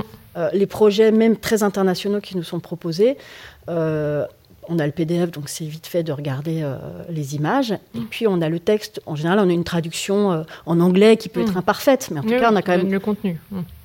Possibilité assez rapidement de prendre connaissance de l'ensemble d'un livre, ce qui est beaucoup moins périlleux que pour la littérature ou ou ben, soit c'est euh, dans une langue pour laquelle on a des lecteurs, des lectrices proches. Euh, si c'est en anglais, on peut le lire. Si mm. c'est en allemand, on peut regarder un peu. Si c'est en. Voilà, on, a une lectrice en italien, euh, en espagnol, mais quand c'est du hongrois, on, ça passe par les traducteurs et les traductrices, mm. évidemment. Mm. la confiance qu'on peut avoir qui s'établit de longue date. Mais en tout cas, nous, en position d'éditeurs et d'éditrices, on n'a pas connaissance de l'ensemble du projet pour un roman, mm. pour, certains, pour certains projets. Mm. En revanche, pour un album jeunesse, on a quasiment toujours euh, l'accès à une traduction. Donc, euh, euh, ça se fait, ce travail de sélection. Après, il y, a un travail de construction du programme qui, est, assez subtil. Et là, c'est vraiment Frédéric qui, qui, dose, qui réfléchit à tout ça, parce qu'il y a l'aspect commercial, il y a l'aspect Enfin, voilà, il y a tout, tout, ce, tout, ce côté subtil de la construction d'un programme qui n'est qui est, qui est pas évident. Mmh. Euh, mais quant au choix des albums, bah voilà, on se pose euh, tous les deux devant. On fait des grosses sessions comme ça, on, passe en revue euh, pas mal de projets, et puis en fait, les, les choses émergent assez vite. Et en général, on est plutôt d'accord. Enfin, même tout le temps. En fait, c'est très, très, rare que. Mmh vous ayez un vrai désaccord. Voilà, on est. Je pense qu'on a un espèce de goût assez euh, proche. Assez proche. Mm. Et donc, euh, voilà, il n'y a, y a, y a, pas trop de, de, projets qu'on laisse longtemps en suspens. Euh, mm. Voilà. S'il y a des projets qu'on laisse très longtemps en suspens, c'est vraiment on les considère comme très très difficiles. Mais voilà, très régulièrement, ça nous arrive de craquer pour des projets très difficiles c'est un petit peu le, plaisir euh, qu'on peut, voilà, qu'on peut, qu'on peut se laisser. Euh, il, y a, toujours, il y a une petite, il reste une petite marge de manœuvre de ce côté-là, c'est-à-dire de faire des choses totalement, euh, totalement aberrantes économiquement. On peut se le permettre sur quelques petits parents, voilà. Hmm. Il y en a que vous avez regretté non. ces choix non, risqués? risque, non, hmm. non, non. Je crois que on peut pas dire ça. En tout cas, sur le catalogue jeunesse, en aucun cas. Vraiment. Euh, petite question sur le, puisque donc euh, comme on l'a vu, on est, on est, on va parler. Euh, j'essaie de garder un petit peu de temps après pour parler aussi des créations, puisque mhm. vous, faites une grosse partie de, traduction dans l'album et puis en littérature, mais pas que. Mhm. alors juste avant de, passer à, la création, le question de la traduction qu'on a évoquée euh, à plusieurs reprises, mais là on voit bien que c'est évidemment un des, un des points euh, importants de, du travail de, l'éditeur, de l'éditrice. Euh, comment est-ce que vous travaillez avec vos traducteurs? Il y en a qui, qui reviennent très régulièrement, hein. on voit certains noms. Bah, par exemple, Catherine Renaud, qui traduit euh, Les Moumines, en fait, elle avait traduit, euh, je crois que c'était l'édition Glénat qui avait publié euh, le précédemment. Mm, mm. elle avait traduit pour eux, et puis on a considéré que la traduction était, était bonne, et du coup, on lui confie maintenant beaucoup, beaucoup de projets, et donc on a comme ça des, des habitudes de travail. après, comme toute traduction, on a une attention d'éditeur très euh, très, enfin, très rigoureuse. Euh, quand on reçoit la traduction, on discute de pas mal de points, on peut en faire changer. Euh, donc Catherine Renaud, oui. Aude Pasquier, qui est une jeune traductrice du suédois et de l'anglais, ouais, qui... avec qui on a travaillé en littérature et qui, qui traduit. Alors ça, c'est, oui, ce sont les mêmes, les mêmes traducteurs du coup, ou, ça dépend entre la littérature et les albums? Ça peut. Ça peut. Ça peut, ouais, tout à fait. Parce que c'est assez différent. C'est assez différent, mais je pense que Aude, vraiment, quand on a commencé à travailler avec elle, elle était au tout début de sa carrière. Et, et elle a tout de suite fait les deux, jeunesse. Ah et littérature. Mais oui, euh, on avait commencé à faire, on travaillait avec elle en littérature et puis on lui a proposé, euh, logiquement, quand on avait des choses à faire, euh, mm. suédois. Et ouais, elle, elle, a, un regard très. Enfin, elle fait beaucoup de Emma Bagge, par mm, exemple, mm, et, et, elle nous a bien expliqué les, spécificités parfois que, que, les partis pris que prenait Emma Bagge, donc on essaie de respecter ça. Mais bon, il y a, oui, il y a tout un tas de petites questions qui se posent. Euh. C'est important parce que c'est vrai qu'on voit, même sans, sans, forcément connaître le texte original, mais on voit bien euh, de temps en temps certains albums arriver où on, sent qu'il y a un problème de traduction. Ah ça peut vraiment euh, oui, casser un livre hein, tout à fait. c'est une traduction ratée. Donc c'est, d'autant que le texte des albums souvent il est, bref, il est assez concis, donc il est d'autant plus d'autant plus important. Ouais, ouais, ouais. ça, on sent qu'il y a une attention. Ouais. souvent dans les albums scandinaves, il y a il y a une espèce de, de sécheresse de la langue, de côté très, très basique. Mm. Et euh, c'est pas, pas, voilà, c'est pas fleuri, c'est pas forcément poétique. Et, et euh, justement, il y a un côté prosaïque. Mm. Et euh, bah, quand, quand c'est là, on essaie de le respecter. Je pense que c'est une volonté aussi. Bah, voilà, c'est quelque chose de, de, de, rester à une langue pas forcément proche de la langue de l'enfance, hmm. mais une forme de simplicité. Une forme de simplicité. Recherche de simplicité. Voilà, oui. Euh, ben, on est aussi attentif euh, au, au, fait de genrer le minimum dans notre langue qui est très très très genrée. Euh, hmm. de, de, chaque fois qu'on peut trouver un biais pour pour ouvrir, pour pour laisser le plus de, liberté possible à l'interprétation, on, on, le fait. Ça c'est quelque hmm. chose auquel on est attentif. Euh, plein de choses, mais oui, moi, moi j'en traduis certains des, albums. Vous traduisez de l'anglais C'est de l'anglais. Et euh, bah, voilà, quoi. c'est Et puis, et puis euh, enfin, relire les traductions, oui, c'est souvent moi qui le fais. Mm.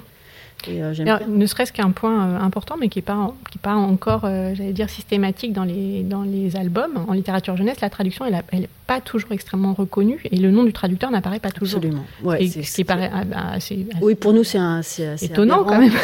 parce que, mais voilà, c'est vrai que vous, vous mentionnez systématiquement le nom du traducteur ou de la traductrice. Et, et on sent que c'est un, un, point qui compte dans, oui, oui, oui, oui. Bah, c'est un travail éditorial global. C'est voilà, ça fait partie de notre éthique depuis le début. Donc, mm. euh, pour nous, c'est une évidence, en fait. Peut-être que pour des éditeurs qui, qui travaillent moins en littérature, c'est moins une évidence. Oui, bah, peut-être vous avez ce, ce, tropisme littérature étrangère Je qui fait que c'est un, un, aspect euh, oui, oui, oui. important pour vous, ah de toute façon. Ouais, ouais, alors peut-être qu'on va juste quitter un petit peu les Scandinaves hein, avec regret, mais, euh, bon, le, reste du monde existe aussi.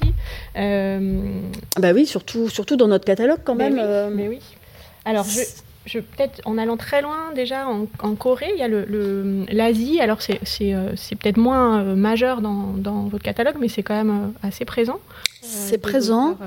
Ça l'a été même au tout début du catalogue jeunesse, parce qu'on a un, des premiers albums qu'on avait traduit, c'était un, livre qui s'appelait euh, Au voleur, qui était un livre-jeu coréen. Enfin, livre-jeu, euh, il, y avait une, il y avait une dimension enquête, en fait, euh, avec des choses à observer à chaque mm. page, et puis à la fin, un, un voleur qui était identifié. Euh, pareil, qui était très. Il y, a beaucoup de choses euh, assez chouettes euh, graphiquement. la Corée, c'est un, un, pays assez formidable pour le pour l'album, et puis il y a des choses évidemment au Japon. Oui, en Chine, oui. un petit peu. oui, et, alors après, dans le paysage éditorial français, il y a des éditeurs spécialisés. Voilà. Mm. Donc voilà, entre Hong Fei, mm, des mm. choses comme ça, on peut pas, on n'est pas spécialisé dans ce domaine-là, mais euh, on a quelques contacts et quand on voit quelque chose de, qui nous plaît. Hein. Alors celui-ci, il a, il a reçu un prix à la foire de Bologne. Est-ce que c'est comme ça que vous l'avez euh, Non, on l'avait, on l'avait acheté avant. D'accord. Ouais, C'est un album assez euh, extrêmement puissant, pas facile hein, pour le coup. Donc c'est un, album qui s'appelle Chasseur de dents de Cho Won-hee. sur lequel on a, on a beaucoup discuté, nous, quand on l'a reçu, puisque c'est donc. Euh, Nous aussi, ça fait partie des projets sur lesquels on s'est. Enfin, il y avait une évidence de force Par contre, euh, par contre, c'est difficile. Hein. C'est difficile. Mais même en tant que, euh, que lecteur adulte, c'est ça. Peut-être que même encore plus en tant que lecteur adulte. parce que je pense que la violence des situations nous apparaissent davantage. Peut-être encore davantage qu'un enfant. C'est presque insoutenable. Hein. Enfin, c'est. Alors, pour, euh, c'est un, livre euh, manifeste un petit peu, quand même, en quelque sorte, euh, contre la violence animale, on va dire. Hein. violence faite aux animaux, plus précisément. Et qui prend le parti assez simple, mais d'une efficacité redoutable, d'inverser les rôles. C'est-à-dire que dans cette histoire, ce ne sont pas les hommes qui chassent les éléphants pour leur défense, ce sont les éléphants qui chassent des enfants pour leurs dents. Voilà, donc un principe assez simple, mais assez glaçant, et, euh, donc qui va être déployé euh, de manière quasi muette. Hein. Il y a, quelques phrases de texte, mais très très peu. Dans, euh, dans cet album où on commence par ce, chasseur qu'on aperçoit au début. oui, avec des cadrages avec qui sont, les lunettes qui observent donc sont assez forts, hein, qui sont assez, assez, subtils. et puis c'est les, bottes, hein, c'est vraiment l'armée aussi, la chasse, la chasse qui se euh, les flèches et cette, cette image terrible hein, euh, de l'enfant qui est transpercé par, le, par les flèches. Alors ils sont tout petits ces éléphants, mm. hein. l'enfant est une sorte de géant et eux sont tout petits, ce qui renvoie aussi à la, la différence de taille avec les, les éléphants. L'inversion du regard aussi ici, et puis il y a une image aussi assez, je sais pas forcément tout. Ah oui, il y a celle-là qui est assez. Euh, donc là, ils vont arracher les ah. Ah oui, ça c'est. ça, ça fait mal rien que de le voir. Hein. Euh, tirer cette, cette, grande, cette grande dent. Et puis voilà, cette espèce de cimetière aussi. Ça, c'est l'image est très dure. je pense que typiquement, ce genre d'image, euh, je pense que pour un adulte, ça renvoie à un ensemble de, de, de, choses qu'on peut avoir en tête qu'un enfant n'a pas forcément. Donc, pour nous, là, c'est, je pense que c'est une, une, image extrêmement violente. Mm, mm. Bah, c'est sûr que le, la perception est nécessairement différente, parce que nous, on a, on a plein de choses euh, mm. dans, dans, la tête Enfin, ça ces images globalement très inquiétant. Hein. Mais voilà, en tout cas, un album coup de poing vraiment qui est. Euh, qui est, très très très très puissant, mais, euh, mais vraiment. Et la, la, chute aussi intéressante puisqu'il s'agit du cauchemar d'un enfant. Voilà. Je pense que les enfants aussi cette sensibilité euh, à l'espèce d'absurdité d'exploiter le monde animal qui est, qui est, évidente. Le fait, le, mm. le, le, les enfants qui s'offusquent de la chasse, c'est c'est il y a une proximité hein, avec le monde animal de l'enfance. C'est ce qui est partagé, je pense, par la très très très grande majorité des enfants. Je vais raconter ce rêve aux gens, dit l'enfant à la fin, voilà. avec l'idée de passer le message et de d'arrêter le massacre en gros. Non, c'est un très bel album. Euh, on est très content de. voilà, c'est courageux, mais c'est euh, vraiment sans doute un album euh, important, marquant en tout cas, mm. qui, qui ont proposé là. Donc je, Il faudrait qu'on s'intéresse d'ailleurs à, à, ce qu'a fait cet artiste depuis. Oui, parce que graphiquement, c'est très fort aussi, hein, sur le plan purement esthétique. C'est très très beau. C'est quelque chose auquel il faut qu'on soit attentif aussi, parce que c'est vrai qu'on a tendance à, avoir les, les, projets qui arrivent par les agents, et on en a déjà beaucoup, donc mm. il y, a déjà beaucoup à faire dans ce... Mais quand on a une artiste de cette force, il faut peut-être essayer d'aller... Oui, de savoir un peu ce qu'elle fait. Hein. Dans le domaine asiatique, c'est pas pas, évident, d'explorer comme ça de manière, euh, de manière euh, euh, enfin d'être proactif, comme on dit, d'aller au devant des choses mm. Sur ces domaines-là, parce que bah, parce que c'est une sphère linguistique. totalement différente et mm. c'est pareil pour le Japon. Hein, bah, il y a beaucoup de choses qui nous intéressent au Japon. On a même eu un moment euh, un projet qui a avorté avec euh, Ramona Badescu qui voulait traduire euh, un artiste dont les albums d'un artiste hyper important au Japon dont je me souviens plus le nom. Il y a, eu un ou deux albums publiés en, français, mais sinon il y a une œuvre monumentale. Mais on a échoué à, acquérir les droits parce que le, marché japonais est très impénétrable, qu'il y a des codes, enfin c'est très codifié mm. et et voilà, là où euh, le, petit, le petit lézard euh, a des, a des connexions, parce que mm. c'est établi de longue date et qu'ils ont, ils ont une personne euh, voilà, qui est japonisante, c'est... Quand on ne l'est pas, c'est vraiment, vraiment difficile. Il faut, il y, a, il y, a, tout un tas de codes. Une paire de, de conquêtes. Oui, absolument. pas évident. Ou alors recruter une, une oui. japonaise. Oui, oui, effectivement une solution. Mais on n'en est pas là. Alors, je, vais peut-être évoquer ah oui alors cette fois, on est, on continue un petit euh, petit tour du monde. On est en Israël. Allez, je, avec, place aussi. Euh, voilà, le nouveau. Donc ça, c'est tout un programme hein, pour, les, pour les mois à venir. on a, oui, celui-là a été programmé pour euh, mars dernier. ça bah pourrait être pire. Bien vu. Il y a eu énormément de petits jeux de, de, jeux sur les réseaux sociaux avec cet album. C'est vrai que c'était un peu l'évidence. euh, pour euh, peut-être raconter un petit peu le, le principe. Oui. Euh, donc il y a un côté, il y a un, contraste entre le côté assez euh, joyeux de, l'image, etc., puis cette espèce d'humour un, peu désespéré. Oui, c'est un petit peu. Et, et en même temps, enfin, il y a, voilà, il y a deux personnages. Il y en a un qui voit tout en noir, en gros, et l'autre qui, au contraire, très positif. Et, Alors que les événements en avançant sont quand même en pire. c'est ça. ça, ça. globalement, ça va pas dans le bon sens. C'est ça. Mais bon, ça reste quand même sur un. Mais euh, voilà, avec quelque chose d'assez joyeux. avec cette ligne euh, claire euh, très particulière hein, de Inat Sarfati, donc une, une artiste israélienne hmm. dont on a publié précédemment. Bah, il y a déjà trois albums Le Château de Sable, Les Voisins, qui est un album qui a eu beaucoup de succès. Hmm. Et puis, c'est un album sur le coucher, je ne sais plus comment, Au lit tout le monde. Attention, chez, le catalogue. Anti-sèche. Euh, anti-sèche, elle doit être quelque part. Tac, tac.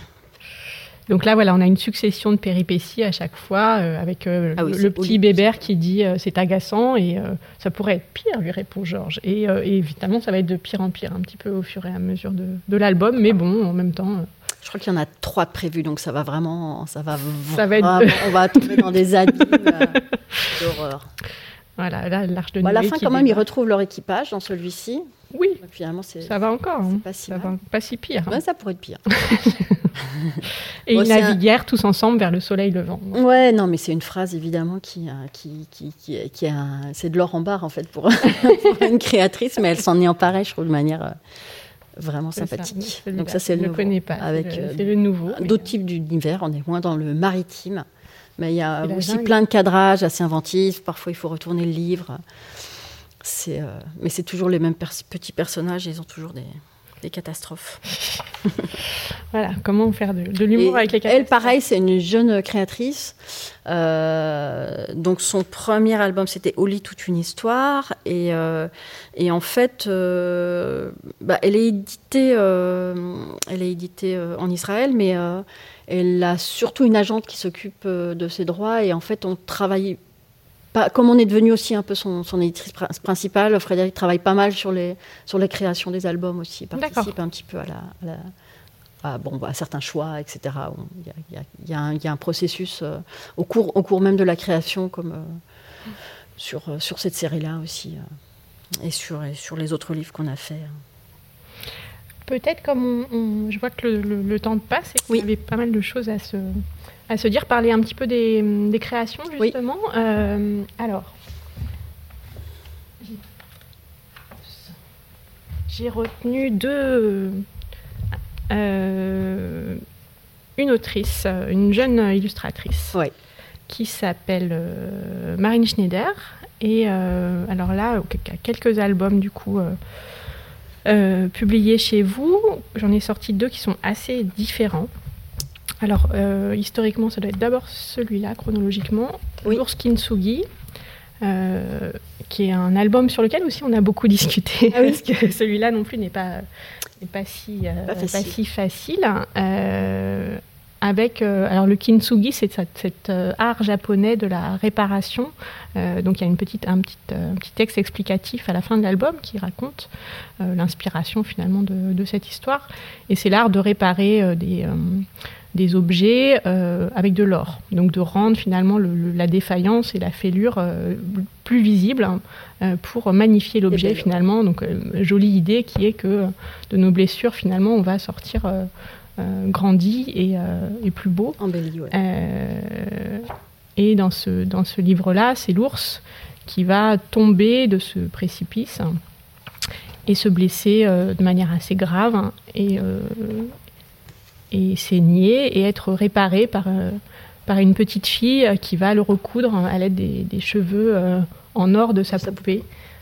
donc, donc voilà, un album assez, assez ambitieux aussi, grand format, et puis, et puis le talent de cette, de cette jeune illustratrice hein, dont, dont on, avec ses grandes images. À, produire chez d'autres éditeurs Oui, on a chez, chez Versant Sud un petit peu des, beaux albums aussi mm. d'ailleurs. Donc je regarde si je retrouve l'image de l'ours. Cet, album, cet, album-là, en fait, euh, euh, on a d'abord reçu un texte. D'accord. C'est, euh, Donc c'est Victoire de Victoire de Changy. De Changy. Ouais, ouais, C'était la, la, première fois qu'elle nous envoyait un texte. je dois avouer qu'effectivement, moi, à la lecture du texte, je, je, disais qu'on était pratiquement toujours d'accord avec Frédéric, mais moi, j'étais un petit peu inquiète de ce texte, euh, avec euh, cette présence du sang, euh, donc très symbolique, qui va passer par la rivière sous forme de, de petits serpents rouges. Mm. à la lecture du texte seul, moi je trouvais ça un petit peu. Il y a une violence du propos. Ouais, hein, assez violent. évidente. Et ouais, une dimension inquiétante. Mm. Donc, bref, euh, j'étais pas totalement sereine, et, mais c'est vrai que là, du coup, le, elles se connaissent en fait, hein, Victoire de Changy et Marine Schneider, elles sont mm. belges toutes les deux, je pense qu'elles sont toutes les deux à Bruxelles. Et par contre, euh, au fur et à mesure de, où on a reçu euh, les illustrations et tout ça, bon, voilà, là, on a été carrément plus que convaincus. Je crois que c'est une de nos très, très, très belles créations. Mm. et il a été très bien reçu.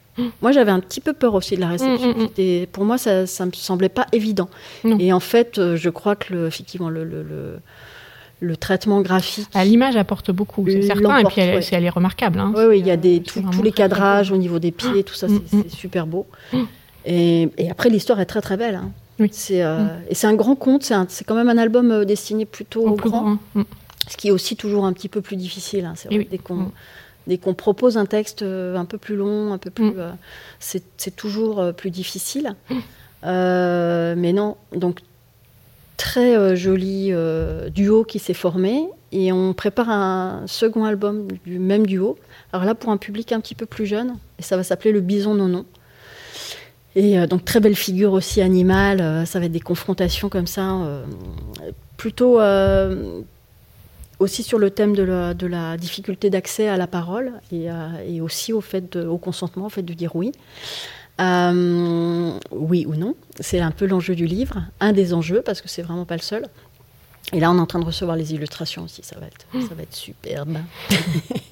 Et là, c'est pareil. Je pense qu'on avait fait aussi de jolis choix euh, assez luxueux en termes de, de, euh, papier et tout ça, pour vraiment servir au maximum euh, les, illustrations de Marine, mm. qu'on trouve vraiment très talentueuse. Hein. En fait, on la connaît depuis très longtemps.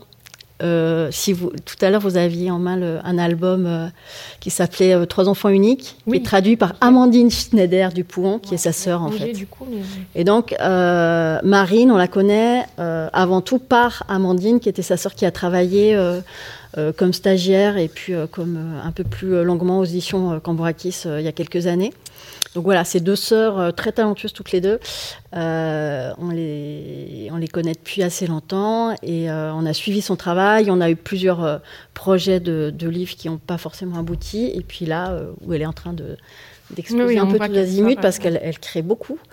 Euh, cette série de tout carton, là, il y a Grand Ours, euh, Grand Petit Ours, Petit Ours, et puis donc vient de sortir Petit Ours, Tout Petit Ours. Petit Ours, Tout Petit Ours, et il y en aura euh, probablement un troisième là sur lequel elle est, en train de travailler. C'est assez mm. différent évidemment du. Complètement différent. moi, je les trouve très très réussis.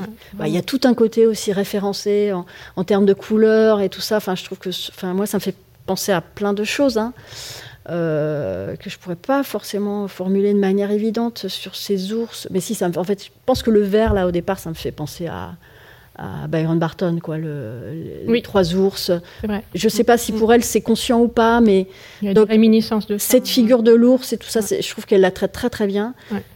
Le, minimalisme de leur visage, euh, j'ai envie de dire, de, enfin de leur face, quoi. Mm avec les tout petits yeux et tout. Et l'expressivité en même temps. C'est ça qui est fort, c'est à la fois minimaliste et très expressif. Donc, euh, Et donc là, il y a un texte qui est très minimal, évidemment, puisque c'est un tout carton, mais je trouve que le texte est très subtil aussi. Mm, mm. Mais c'est un genre compliqué, hein, l'album pour le tout petit. Avec des euh, formes de, avec des pointes d'humour qui sont, qui sont voilà, se, mm. ménager cet effet de surprise, qui est un petit peu l'art du, l'art du tout carton, mm. euh, des petits effets euh, déceptifs ou, euh, ou, voilà, qui, on est sur un fonctionnement répétitif et puis hop, elle, elle sait le casser par, par quelque chose qui, qui, sort un petit peu de, de, de la répétition qu'elle a mm. instaurée. non, il est, ouais, moi je trouve très très très réussi. Tout à fait. C'est une très belle série. Euh, alors, dans, dans, un autre genre encore, je vais juste euh, peut-être montrer celui-là, cet album qui est un, une sorte d'ovni quand même. Hein. Il est assez euh, étonnant, même dans le catalogue Camburakis. oui, c'est vrai. Parce que c'est voilà, c'est un, projet. Mais c'est vrai que en termes de format ou direction, une, des, une des, des, des, envies de départ et de conviction qu'on a essayé de se tenir, c'est de s'interdire, de rien s'interdire. Et euh, voilà, quand on nous propose, enfin, quand c'est Ramona Badescu, qui est quand même euh, une autrice contemporaine euh, très très importante, voilà, dont on admire le travail depuis longtemps, dont on a plein de livres sur les étagères pour nos enfants. quand elle nous approche avec ce texte, ben, c'est un cadeau un peu, hein, c'est très chouette. Et, et, à partir du moment où effectivement c'était un ovni, que c'était un texte initialement écrit pour le théâtre, donc c'est sous forme euh, de monologue, en fait, un peu euh, versifié, enfin d'une mm. certaine manière. Euh, en termes d'illustration, donc c'est Fanny Dreyer aux illustrations. L'idée d'avoir une très très grande liberté, c'était, ça allait très bien avec ce projet qui était hors norme finalement. Mm.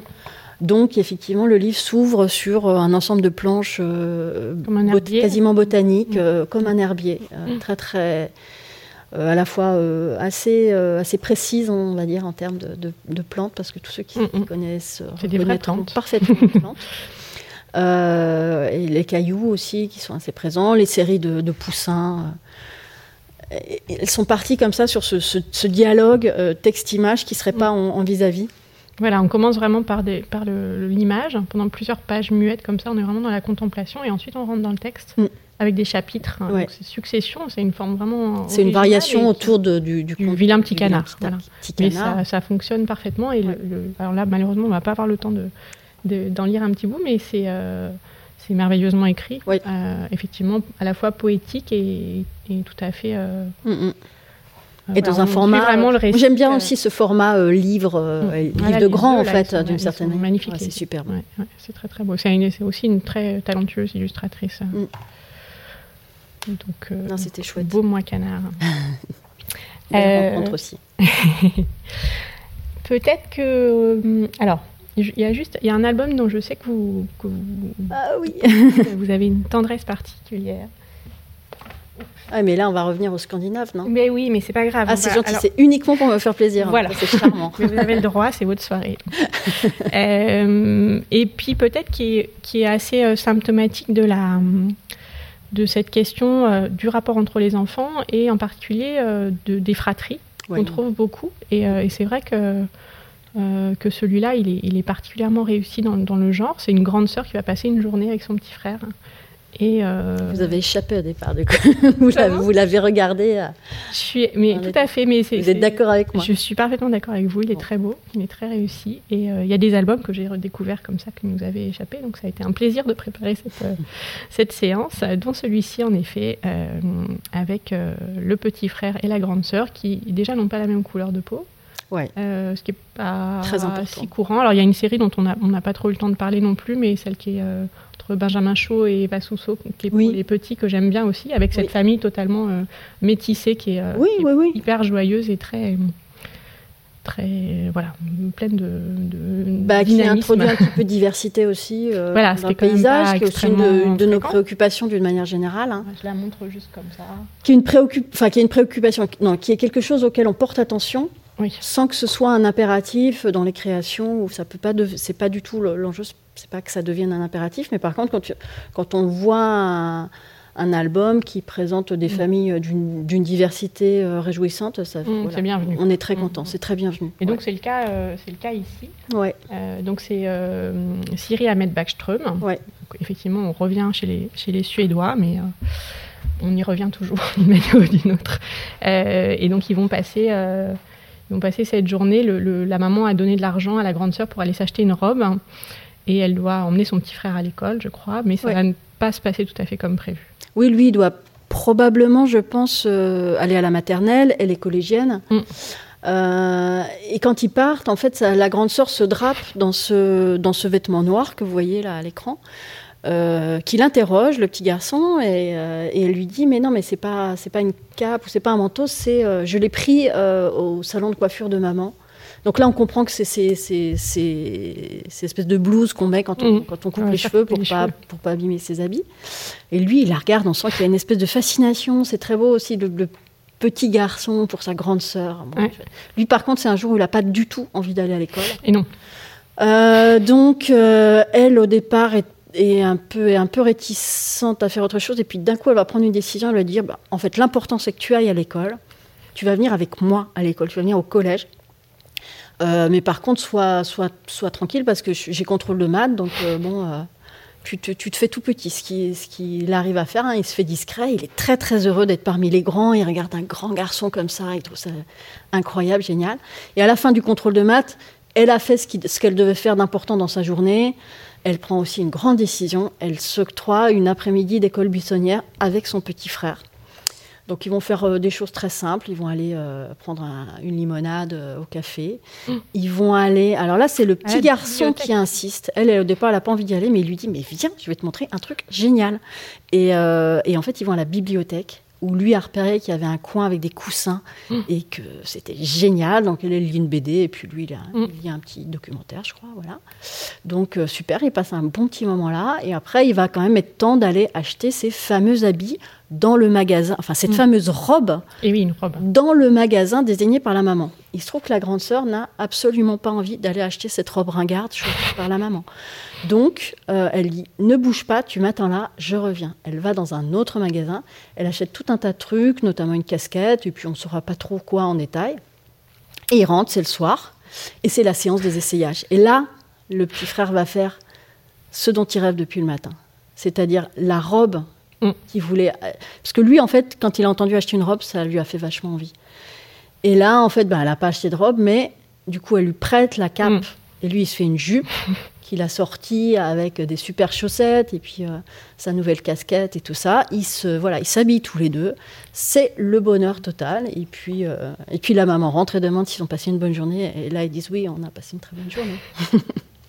Donc moi, je trouve qu'il y a voilà, il y a, il y a, il y a il y a cette liberté qui s'octroie, euh, voilà, le, le, rapport aux vêtements, le rapport, ben, effectivement, au, ce que, ce que peut, les signaux que peuvent envoyer euh, les vêtements, la liberté, le, plaisir qu'on peut avoir à, à s'emparer de tel ou tel vêtement.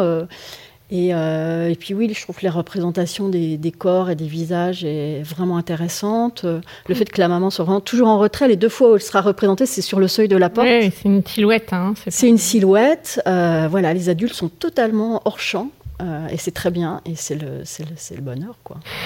Et puis, ouais, ils prennent quand même des sacrées libertés. Et pareil, c'est ça. Moi, j'ai eu vraiment le plaisir de le lire à des. J'ai lu à une maternelle, enfin une classe de maternelle dans le 18e. J'ai eu plein de questions géniales et j'ai vu qu'ils avaient vu toutes ces choses que nous, on voit en se disant, ouais, c'est un peu de l'analyse, machin. Mm. Mais en fait, euh, ces choses qui passent, elles passaient. Et euh, avec des interrogations, hein, ils m'ont demandé euh, pourquoi ils n'avaient pas la même couleur et tout ça. Mais en tout cas, ils l'ont vu. Mm. c'est intéressant aussi de constater ça. Dans, une classe à la Goutte d'Or, mm. ça, ça leur a parlé. Et ça fait plaisir de parler aux enfants de cette manière-là. Alors pour enchaîner, du coup, euh, on va peut-être euh, évoquer les, les, albums qui sont publiés dans la collection Sorcière. Oui. Euh, qui est donc une collection d'essais féministes, hein, principalement. Ouais, la collection Sorcière, elle a une ligne... Engagée, en tout cas. Oui, voilà, féministe, anticapitaliste, clairement. C'est vraiment la collection portée par Isabelle Cambourakis. Donc, ça a été le, le parti pris dès le départ, elle est là. On avait envie de. Ben, Frédéric, il est toujours heureux d'adjoindre des nouveaux domaines à, sa maison d'édition. Euh, ils étaient en discussion. Euh, c'est marrant parce que Frédéric et Isabelle, ils ont tout en étant extrêmement différents, ils ont des parcours un peu parallèles, des études d'histoire tous les deux. Euh, elle, a été libraire longtemps, lui aussi. Euh, elle est sortie, elle est devenue institut, bon, lui est devenu éditeur. Ils se sont retrouvés dans ce projet euh, éditorial. elle, est, c'est quelqu'un de militant et qui puise pas mal de, qui à la fois cherche des textes qui sont des ressources pour pour son action militante et qui, qui, sont des choses fondamentales pour elle et qui, et qui aussi a, ce réseau de, de, de personnes autour d'elle qui, mmh. qui, vont lui proposer des projets. Et, et la création de la collection sorcière, c'est pareil, l'idée d'accueillir non seulement des essais, des rééditions aussi, euh, des, des, choses des années 70 qui n'avaient jamais été traduites, etc. Euh, mais l'idée d'ouvrir à l'image, à la littérature, c'était aussi présent dès le départ. Mm. Ça s'est pas forcément fait tout de suite. On a, elle a d'abord affirmé euh, en quelques essais un petit peu la, la, ligne de son mm. catalogue, qui se construit aussi au fur et à mesure des projets. Donc c'est 2015, hein, la collection. C'est 2015, oui. C'est assez récent comme. Euh, c'est assez récent, oui, oui, oui. C'était les 5 ans de la collection mm. l'année dernière. Mais en même temps, quand on pense à 2015, le, contexte, euh, on va dire, euh, politique euh, était. on, est, on est clairement avant MeToo, enfin, on est, on est mm. avant l'immense vague qui est en train de, de, de, changer peut-être enfin les choses. Enfin, en tout cas. oui, on va dire, on va, être optimiste et on va dire qu'il y, a quand même un grand changement qui, qui, est, qui est, en cours. Mm. nous, quand on sort les premiers essais, je dis pas que ça passe inaperçu, mais hum, ça n'avait pas la même. Euh, ça n'a pas, ça a pas cette ampleur-là. C'est tout de suite repéré, euh, on va dire dans les dans les milieux, militants, hum. mais euh, pour le grand public, non. Hum. Et là, Alors qu'en 5 ans, que sorcière, ça, ça, faisait partie des, des, choses qui, qui faisaient tourner le. Alors, qui marchait le mieux, plus précisément, peut-être dans bah, disons avec les albums. Ce qui, hein, ce qui est, particulier avec le Sorcière, c'est que c'est que c'est d'emblée des livres qui se sont qui se sont imposés comme des, des titres de fond. C'est-à-dire des titres, mais vraiment des titres de fond avec mm. un, un, niveau de vente euh, conséquent année après année. Mm. Donc euh, mm. voilà, dans les, qui s'installe euh, tout de suite. Qui s'installe, oui, oui, oui. sorcière, sage-femme, infirmière, c'est un titre, voilà, qui, qu'on, réimprime constamment. Les, livres de Starrock aussi, le livre sur l'écoféminisme. Enfin, on a publié la première anthologie sur l'écoféminisme avec principalement des textes américains. Mais euh, aujourd'hui, voilà, mm. c'est l'explosion des publications dans ce domaine-là. Mm. Et du coup, bah, ces livres-là, ils, bénéficient de tout ça et ils sont vraiment très, très installés. Mm. Euh, et, qu'est-ce que je sais plus, Donc Sorcière, Donc, Sorcière avait l'ambition de publier aussi des, des, livres illustrés. C'était une possibilité, ouais, tout à fait. Et c'est des projets qui sont arrivés tout, enfin, alors, ont euh, été proposés à, Isabelle Cambourakis. Oui, comme l'explique Isabelle dans l'entretien que vous avez fait euh, dans le Alors, dossier sur les stéréotypes. On avait euh, effectivement fait une partie assez importante sur, sur l'histoire de Il est super votre dossier d'ailleurs, je l'ai ah, relu là. C'est vraiment, vraiment, vraiment, vraiment intéressant. Enfin, c'est voilà, je conseille à tous les libraires, tous les bibliothécaires de livres. Enfin, c'est incontournable aujourd'hui pour faire le point sur cette question et puis et puis euh, se donner un peu des perspectives, c'est vraiment très chouette. C'était une question ardue et c'est vrai qu'on a, Et j'ai trouvé très intéressant, le, le, le, traitement que vous donnez à Comme un million de papillons noirs parce que vous, vous avez au départ il vous est voilà, pas ça faisait pas forcément partie des livres que vous avez repérés puis vous l'avez euh, euh, vous, en, vous en avez compris l'importance en fait après coup c'est-à-dire que c'est un livre dont on n'a pas mesuré l'importance, en mm. effet, quand on l'a vu passer dans nos comités de lecture où on voit euh, beaucoup de choses passer. Euh, et celui-là, on, voilà, effectivement, on n'en a pas mesuré l'importance. Et c'est un, un, livre, c'est un phénomène éditorial en soi, hein, sur lequel, effectivement, euh, Marie Lalouette, notre, notre ancienne rédactrice en chef, avait fait toute une, enquête, finalement, dans le cadre de ce, de ce dossier. Et on a, on a fait un peu notre notre examen interne. en tout cas, on s'est interrogé sur pourquoi, euh, mm. euh, pourquoi il nous avait euh, échappé et l'importance que, peut avoir ce livre. il y a aussi une interview de Laurent Safou, de Isabelle Cambourakis et de Laurent Safou dans le cadre de ce. Mais c'est pareil, je pense que là, le regard d'Isabelle, il est très très précieux parce que je pense qu'au moins Frédéric, pareil, on aurait peut-être pas perçu la nécessité vraiment euh, immédiate de, publier ce livre-là maintenant. Mm, mm. Euh, Isabelle, elle connaissait le travail euh, de Laurent Safou, qui est blogueuse aussi mm. sous le nom de Mrs. Roots. qui a une communauté du coup très importante autour d'elle qui suit ses réflexions et, et son travail de créatrice aussi. Mm. Et donc ce livre, il était déjà, il est paru initialement dans une petite maison d'édition qui s'appelle Bill Bokeh, je crois. je crois que c'est quelque chose comme ça. Billy Bock, je, Bill Bock, enfin peut-être je prononce mal, et qui a été, qui a été en fait d'une certaine manière dépassé par le succès et qui n'a pas pu donner au livre l'audience euh, qui méritait, mm. dont, Laura aussi a eu tout de suite mm. conscience qu'il que, fallait absolument lui donner une autre vie. Et elle s'est tournée vers Isabelle, elle l'a contactée mm. euh, parce qu'elle reconnaît, enfin parce qu'elle avait aussi la reconnaissance de ce qui se passait dans le catalogue Sorcière, où on a, on a publié euh, en termes d'essais une des grandes pionnières américaines de l'afroféminisme qui s'appelle Bellux. Donc voilà, je pense que c'est parce qu'il y avait ces, ces titres-là notamment qu'elle est venue vers nous. Et euh, bah, voilà, on s'est dit oui, il euh, faut, faut, faut, faire ce livre. Euh, et on l'a publié et le succès, effectivement, nous a surpris. Oui. Bah, disons que ce qui est, ce qui est particulièrement intéressant dans cette histoire-là, c'est ce que ça révèle. Hein, de, du, du, vide béant de l'édition mm. sur le, la représentation de, de, ces enfants. Il y a quelque chose qui m'a frappé, moi, dans le, que j'avais renoté là dans le, dans justement l'entretien avec euh, Laurent Safou, euh, où Marie lui posait la question quel écho ce livre fait-il à vos propres lectures enfantines? Et elle répondait honnêtement aucun. Et oui. Euh, Papillon Noir est littéralement le livre que je n'ai pas eu et que j'aurais voulu avoir plus jeune. Ça, oui, je pense qu'elle l'a fait pour ça. Oui, oui, oui, mais c'est vrai que ça, ça, ça, interpelle beaucoup. Quoi, et moi, j'ai eu l'occasion aussi d'assister de, à des rencontres. Oui, elle parle aussi à des rencontres en classe en disant que les tout petits ont déjà intériorisé le fait que cette question de la couleur de peau était tabou. Euh, oui, oui. Ah, en tout oui, c'est tabou. C'est un. Par contre, quand on se trouve face à un public de personnes concernées, il y, a, y a effectivement donc c'est des choses qui se passent. Pour ceux qui ne connaissent pas l'histoire, il faut quand même rappeler c'est l'histoire de c'est une histoire de transmission autour de euh, de, de, les cheveux, de la chevelure. C'est là qu'on revient aux cheveux. Du voilà. quand la boucle est bouclée, si j'ose dire. De cheveux rebelles, de cheveux dans, de belles chevelures, mais euh, qui, qui, peut être un petit peu euh, compliqué à traiter parce que.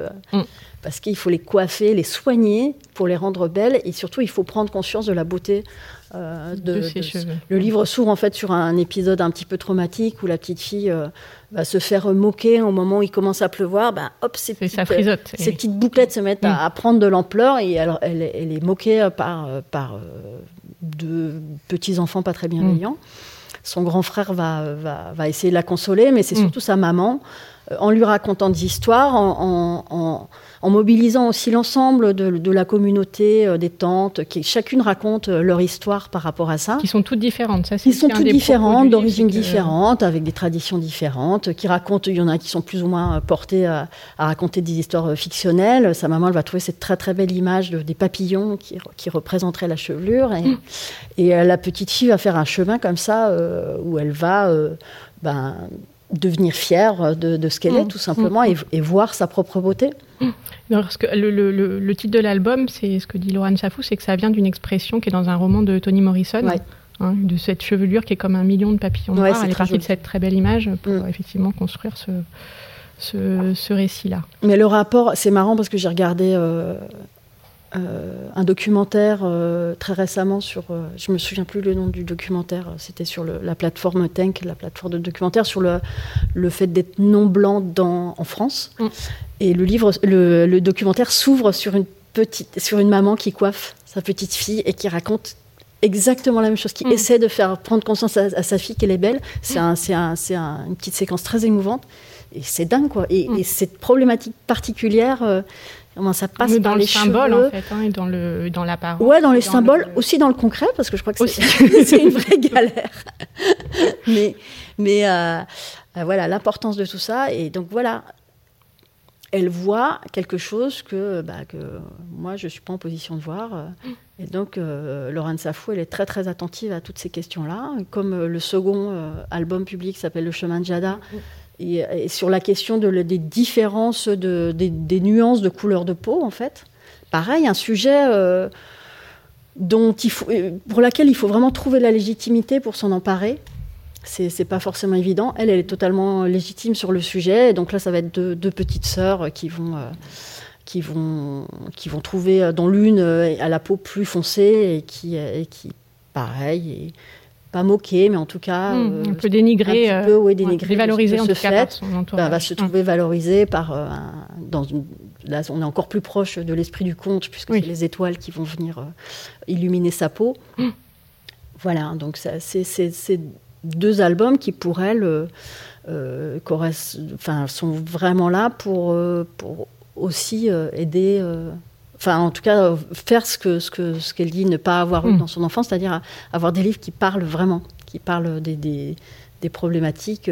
préoccupent les enfants. Voilà, mm. ouais. Mm. Et, et, après, c'est aussi deux albums qui marchent avec tous les enfants de toutes les couleurs. Bien sûr. Je vois Corinne qui ah se rapproche de Corinne se rapproche, ça veut dire, ça veut dire qu'on est, on est, on est arrivé un petit peu au, bout de notre, de notre temps. Très bien. Euh, un dernier mot, Géraldine, peut-être un regret, quelque chose dont on a, on avait prévu d'autres choses encore, donc on oui, voilà. parler de tout, mais, pas tout, bon, euh... on en a. Bon alors, juste, je, je, je, mentionne parce que je les ai emmenés, c'est oui, dommage oui, fait euh, d'avoir fait 12 euh, stations de métro euh, avec des livres plein sac. Euh, je, oui, voilà, je vais, je vais les montrer là du coup. Je voulais juste parler d'un projet qui fait un petit peu le lien. Euh, oui, peut-être pour conclure, c'est pas mal de le dire parce que je sais pas si, si ça a ressorti du, de, de, notre entretien, mais, mais nous, plus on avance, plus on voit tous les liens qui se tissent entre notre catalogue littérature, mmh. notre catalogue bande dessinée, et puis, euh, et puis le catalogue jeunesse, tous les, et puis sorcière, tous les échos que ça peut avoir. Et euh, donc, euh, je voulais juste rappeler qu'on avait fait. Donc, on, on est dans une émission qui est consacrée à, à, notre catalogue jeunesse. Donc là, ce sont deux titres de Gertrude Stein, avec des nouvelles traductions par Martin Richet et des illustrations euh, inédites par euh, Alice Lorenzi. Euh, donc voilà, on, a un grand projet Stein par ailleurs dans notre catalogue littérature, mais on a démarré par ces deux livres qui sont considérés, enfin qui étaient considérés par Stein comme des livres pour enfants. Le, donc le Monde est rond que tout le monde connaît, donc là c'est une nouvelle traduction, une nouvelle, de nouvelles illustrations qui sont en termes de couleurs, enfin vraiment un hommage à l'édition originale. Et puis pour le livre de lecture, vraiment des petites euh, vignettes euh, qui n'avaient jamais été traduites et qui sont extraordinaires. Ah mais sinon je peux terminer en, en lisant. Euh, le... enfin pour moi c'est. Donc c'est traduit par euh, Martin Richet et de manière totalement virtuose hein, puisque c'est un c'est un livre qui est qui est plein de virelangues de donc voilà avec tout ce, ce défi que ça représente par rapport à la traduction. Donc ça s'appelle le livre de lecture. C'est un livre pour apprendre à lire. Leçon 2. Un petit garçon dit J'ai lu un nouveau mot aujourd'hui. Qu'avez-vous dit? Le petit garçon dit J'ai lu un nouveau mot aujourd'hui. Quel mot dirent-ils À vous de deviner, dit-il. Deviner, c'est un nouveau mot? Non, dit le petit garçon. Pas celui-là. Merci beaucoup, ça fait une jolie, euh, une jolie conclusion. Merci à vous. Merci beaucoup à toutes les deux. Merci de ce voyage qu'on a, qu a fait ensemble. C'était vraiment un grand plaisir. Donc on est sans public, mais autrement, je suis sûre que les applaudissements attireraient dans tout l'auditorium. Merci Gérald. Et merci à vous deux et merci à l'ensemble de l'équipe pour votre regard sur notre production. C'est vraiment on transmettra. très intéressant pour nous. Donc on a fait une bibliographie sélective qui, sera, qui est en ligne sur le site du Centre national de la littérature pour la jeunesse, qui complétera un petit peu, un petit peu cette soirée. Et la dernière chose que je voulais dire, c'est que le prochain Visiteur du soir aura lieu le jeudi 8 avril à 18h avec Clémentine Beauvais, qui est romancière, traductrice, voilà, la richesse de, de, son travail. Merci encore. Merci. Bonne soirée à tous. Bonne soirée. Merci Géraldine. Vous venez d'écouter un podcast de la Bibliothèque nationale de France. Retrouvez les conférences, rencontres et créations de la BNF sur toutes les plateformes de podcast ainsi que sur le site bnf.fr.